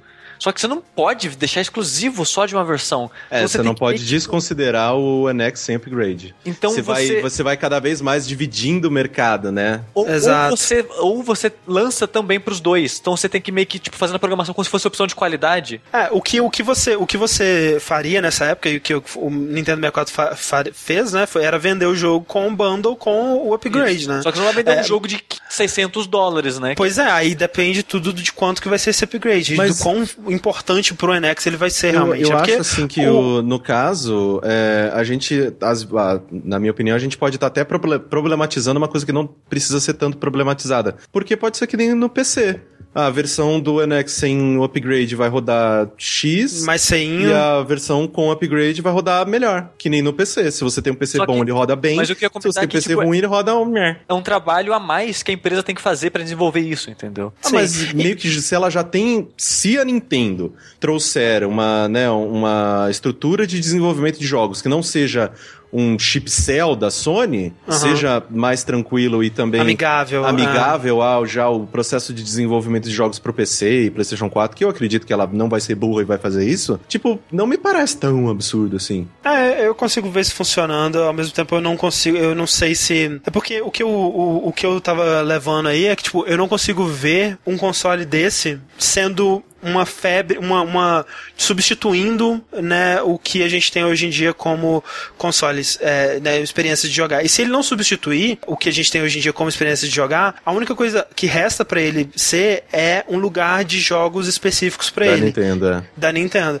E, e nesse aspecto, eu não consigo ver ele durando duas gerações com a mesma tecnologia, né? Porque Ah, não, a febre sim, vai sim. passar e, tipo assim, ok, a Nintendo ela pode lançar né, um, um upgrade e tudo mais, mas só a Nintendo vai estar, até né, essa altura, vamos supor, dois anos dentro do console, no mínimo, só a Nintendo vai estar se importando em desenvolver jogos pra esse console, provavelmente. Mas sabe uma coisa que me anima muito? Pode dar tudo errado. De novo, como o Wii U deu. Sim. Mas é tão legal. É, sabe, Ah, é, nem- é foda, tão, é é. tão animador, assim, é tão Porque, cara, a, a, Sony e a Microsoft, né? Principalmente a Sony agora, que ela vai ter o, o visor de realidade virtual dela, não sei se vai dar certo, provavelmente não. Mas, tipo, eu, eu, eu sinto que a Nintendo é a única que despiroca foda. Sim, isso é muito legal. muito alto em coisas que, né, pelo menos conceitualmente, que são muito loucas, assim, que não fazem nenhuma noção pro mercado. Foi uma coisa que eu falei no Twitter essa semana, semana passada, sei lá quando que eu falei. Que, tipo, se a Nintendo sai desse mercado, a gente só tem que esperar uma caixa preta mais poderosa daqui 5, 6 anos. Ah, sim. E eu acho muito legal toda essa parte de especulação, essa parte de, tipo, será que vai ser isso? Será que não vai ser? Como que isso vai funcionar? Eu não sei se vocês lembram, né? Na época que, o, que era ainda o Revolution, né? Cara, Sim. era uma especulação fodida, né? Eu lembro quando saiu a notícia de que era tipo um controle remoto, todo mundo, o que, cara? Co- como, velho, é um controle remoto? O que, que a Nintendo tá pensando? E foi, foi muito maneiro. Exato. Só que o lance é que, tipo assim, o, o meu problema com a N é que, tipo, por exemplo, no lado do Wii U, né? Eles tentaram fazer uma parada inovadora com a tela, não deu muito certo, mas os jogos não foram prejudicados, porque a- o jeito de você interagir com aqueles jogos ainda é do jeito tradicional. É, então você tá. ainda pode Sim, sim. é, jogar o jogo né, no controle e tudo mais. O Wii, por exemplo, eu já acho um console mais problemático, porque, por exemplo, Mario Galaxy, cara, Mario Galaxy é um jogo fantástico, velho, vai se fuder que jogo foda. Mas ele seria tão mais forte se eu pudesse jogar ele com controle tradicional e não ficar sacudindo pra bater no inimigo, sabe, esse tipo de coisa.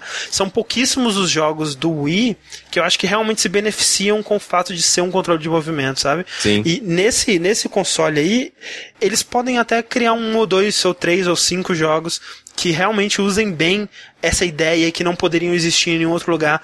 Mas eu te garanto, cara, quer dizer, eu não te garanto porque eu sou apenas um jogador que não consigo pensar como game designer, mas eu chuto com o meu chute no, no, no escuro aqui, que vão ser a minoria, né? A maioria seria melhor jogado num console tradicional Sim, mesmo. sim. É, e a- o problema da Nintendo inovar tanto é que ela fica tão diferente dos outros que se uma empresa vai lançar jogo, ela considera ah, o Xbox, uma- o, o PC, o PC também, principalmente porque, né, você, geralmente quem joga no PC ou tem um controle, ou também é fácil de fazer no mouse e no, no, no, no teclado. A Nintendo, ela, pelo fato dela tentar revolucionar tanto, ela fica tão diferente que ela acaba se isolando. Ela aliena third É, parties, né? isso é muito, isso é meio triste assim. Eu gostaria muito que ela lançasse um console que, ó, a gente tá sim disputando agora mercado com PlayStation 4 e Uhum. Xbox One, só que ao mesmo tempo a gente faz umas coisas diferentona aqui. Aí pra mim seria o ideal. Agora, surpreendente pra mim foi a Nintendo não tá indo pro lado da realidade virtual, né, cara? Que eu acho que muita Isso que gente pensa, esperava. até você encostar esse, ó- esse controle no seu olho. na sua cara, você prega ele na cara e você tá na realidade virtual. Ai, mas é isso, gente. Nintendo com suas maluquices aí, com suas nintendices. Obrigado, É, Nintendo. Vamos ver. Vamos ver o que o futuro nos aguarda. Provavelmente é, o ano que vem aí, 2016, né, 3, a gente provavelmente já vai ter alguma coisa do NX, ou talvez antes, né, Nintendo Direct aí. Quem precisa de E3, né, cara? Vai se fuder. Né? Mas é isso, gente. Valeu todo mundo que assistiu aí ao vivo, no chat, esse calor humano bonito, gostoso. É, se você não, por algum motivo, está ouvindo a, é, a versão gravada e queria ter participado dessa gravação, em 2016 pode ser a sua chance. Assina lá o canal no YouTube, youtube.com.br jogabilidade, que a gente faz isso de 15 em 15 dias. E, claro, muito obrigado, Rick Sushi e Corraine. Até a próxima. Tchau, tchau. Tchau. Apoia no Patreon. Uhul.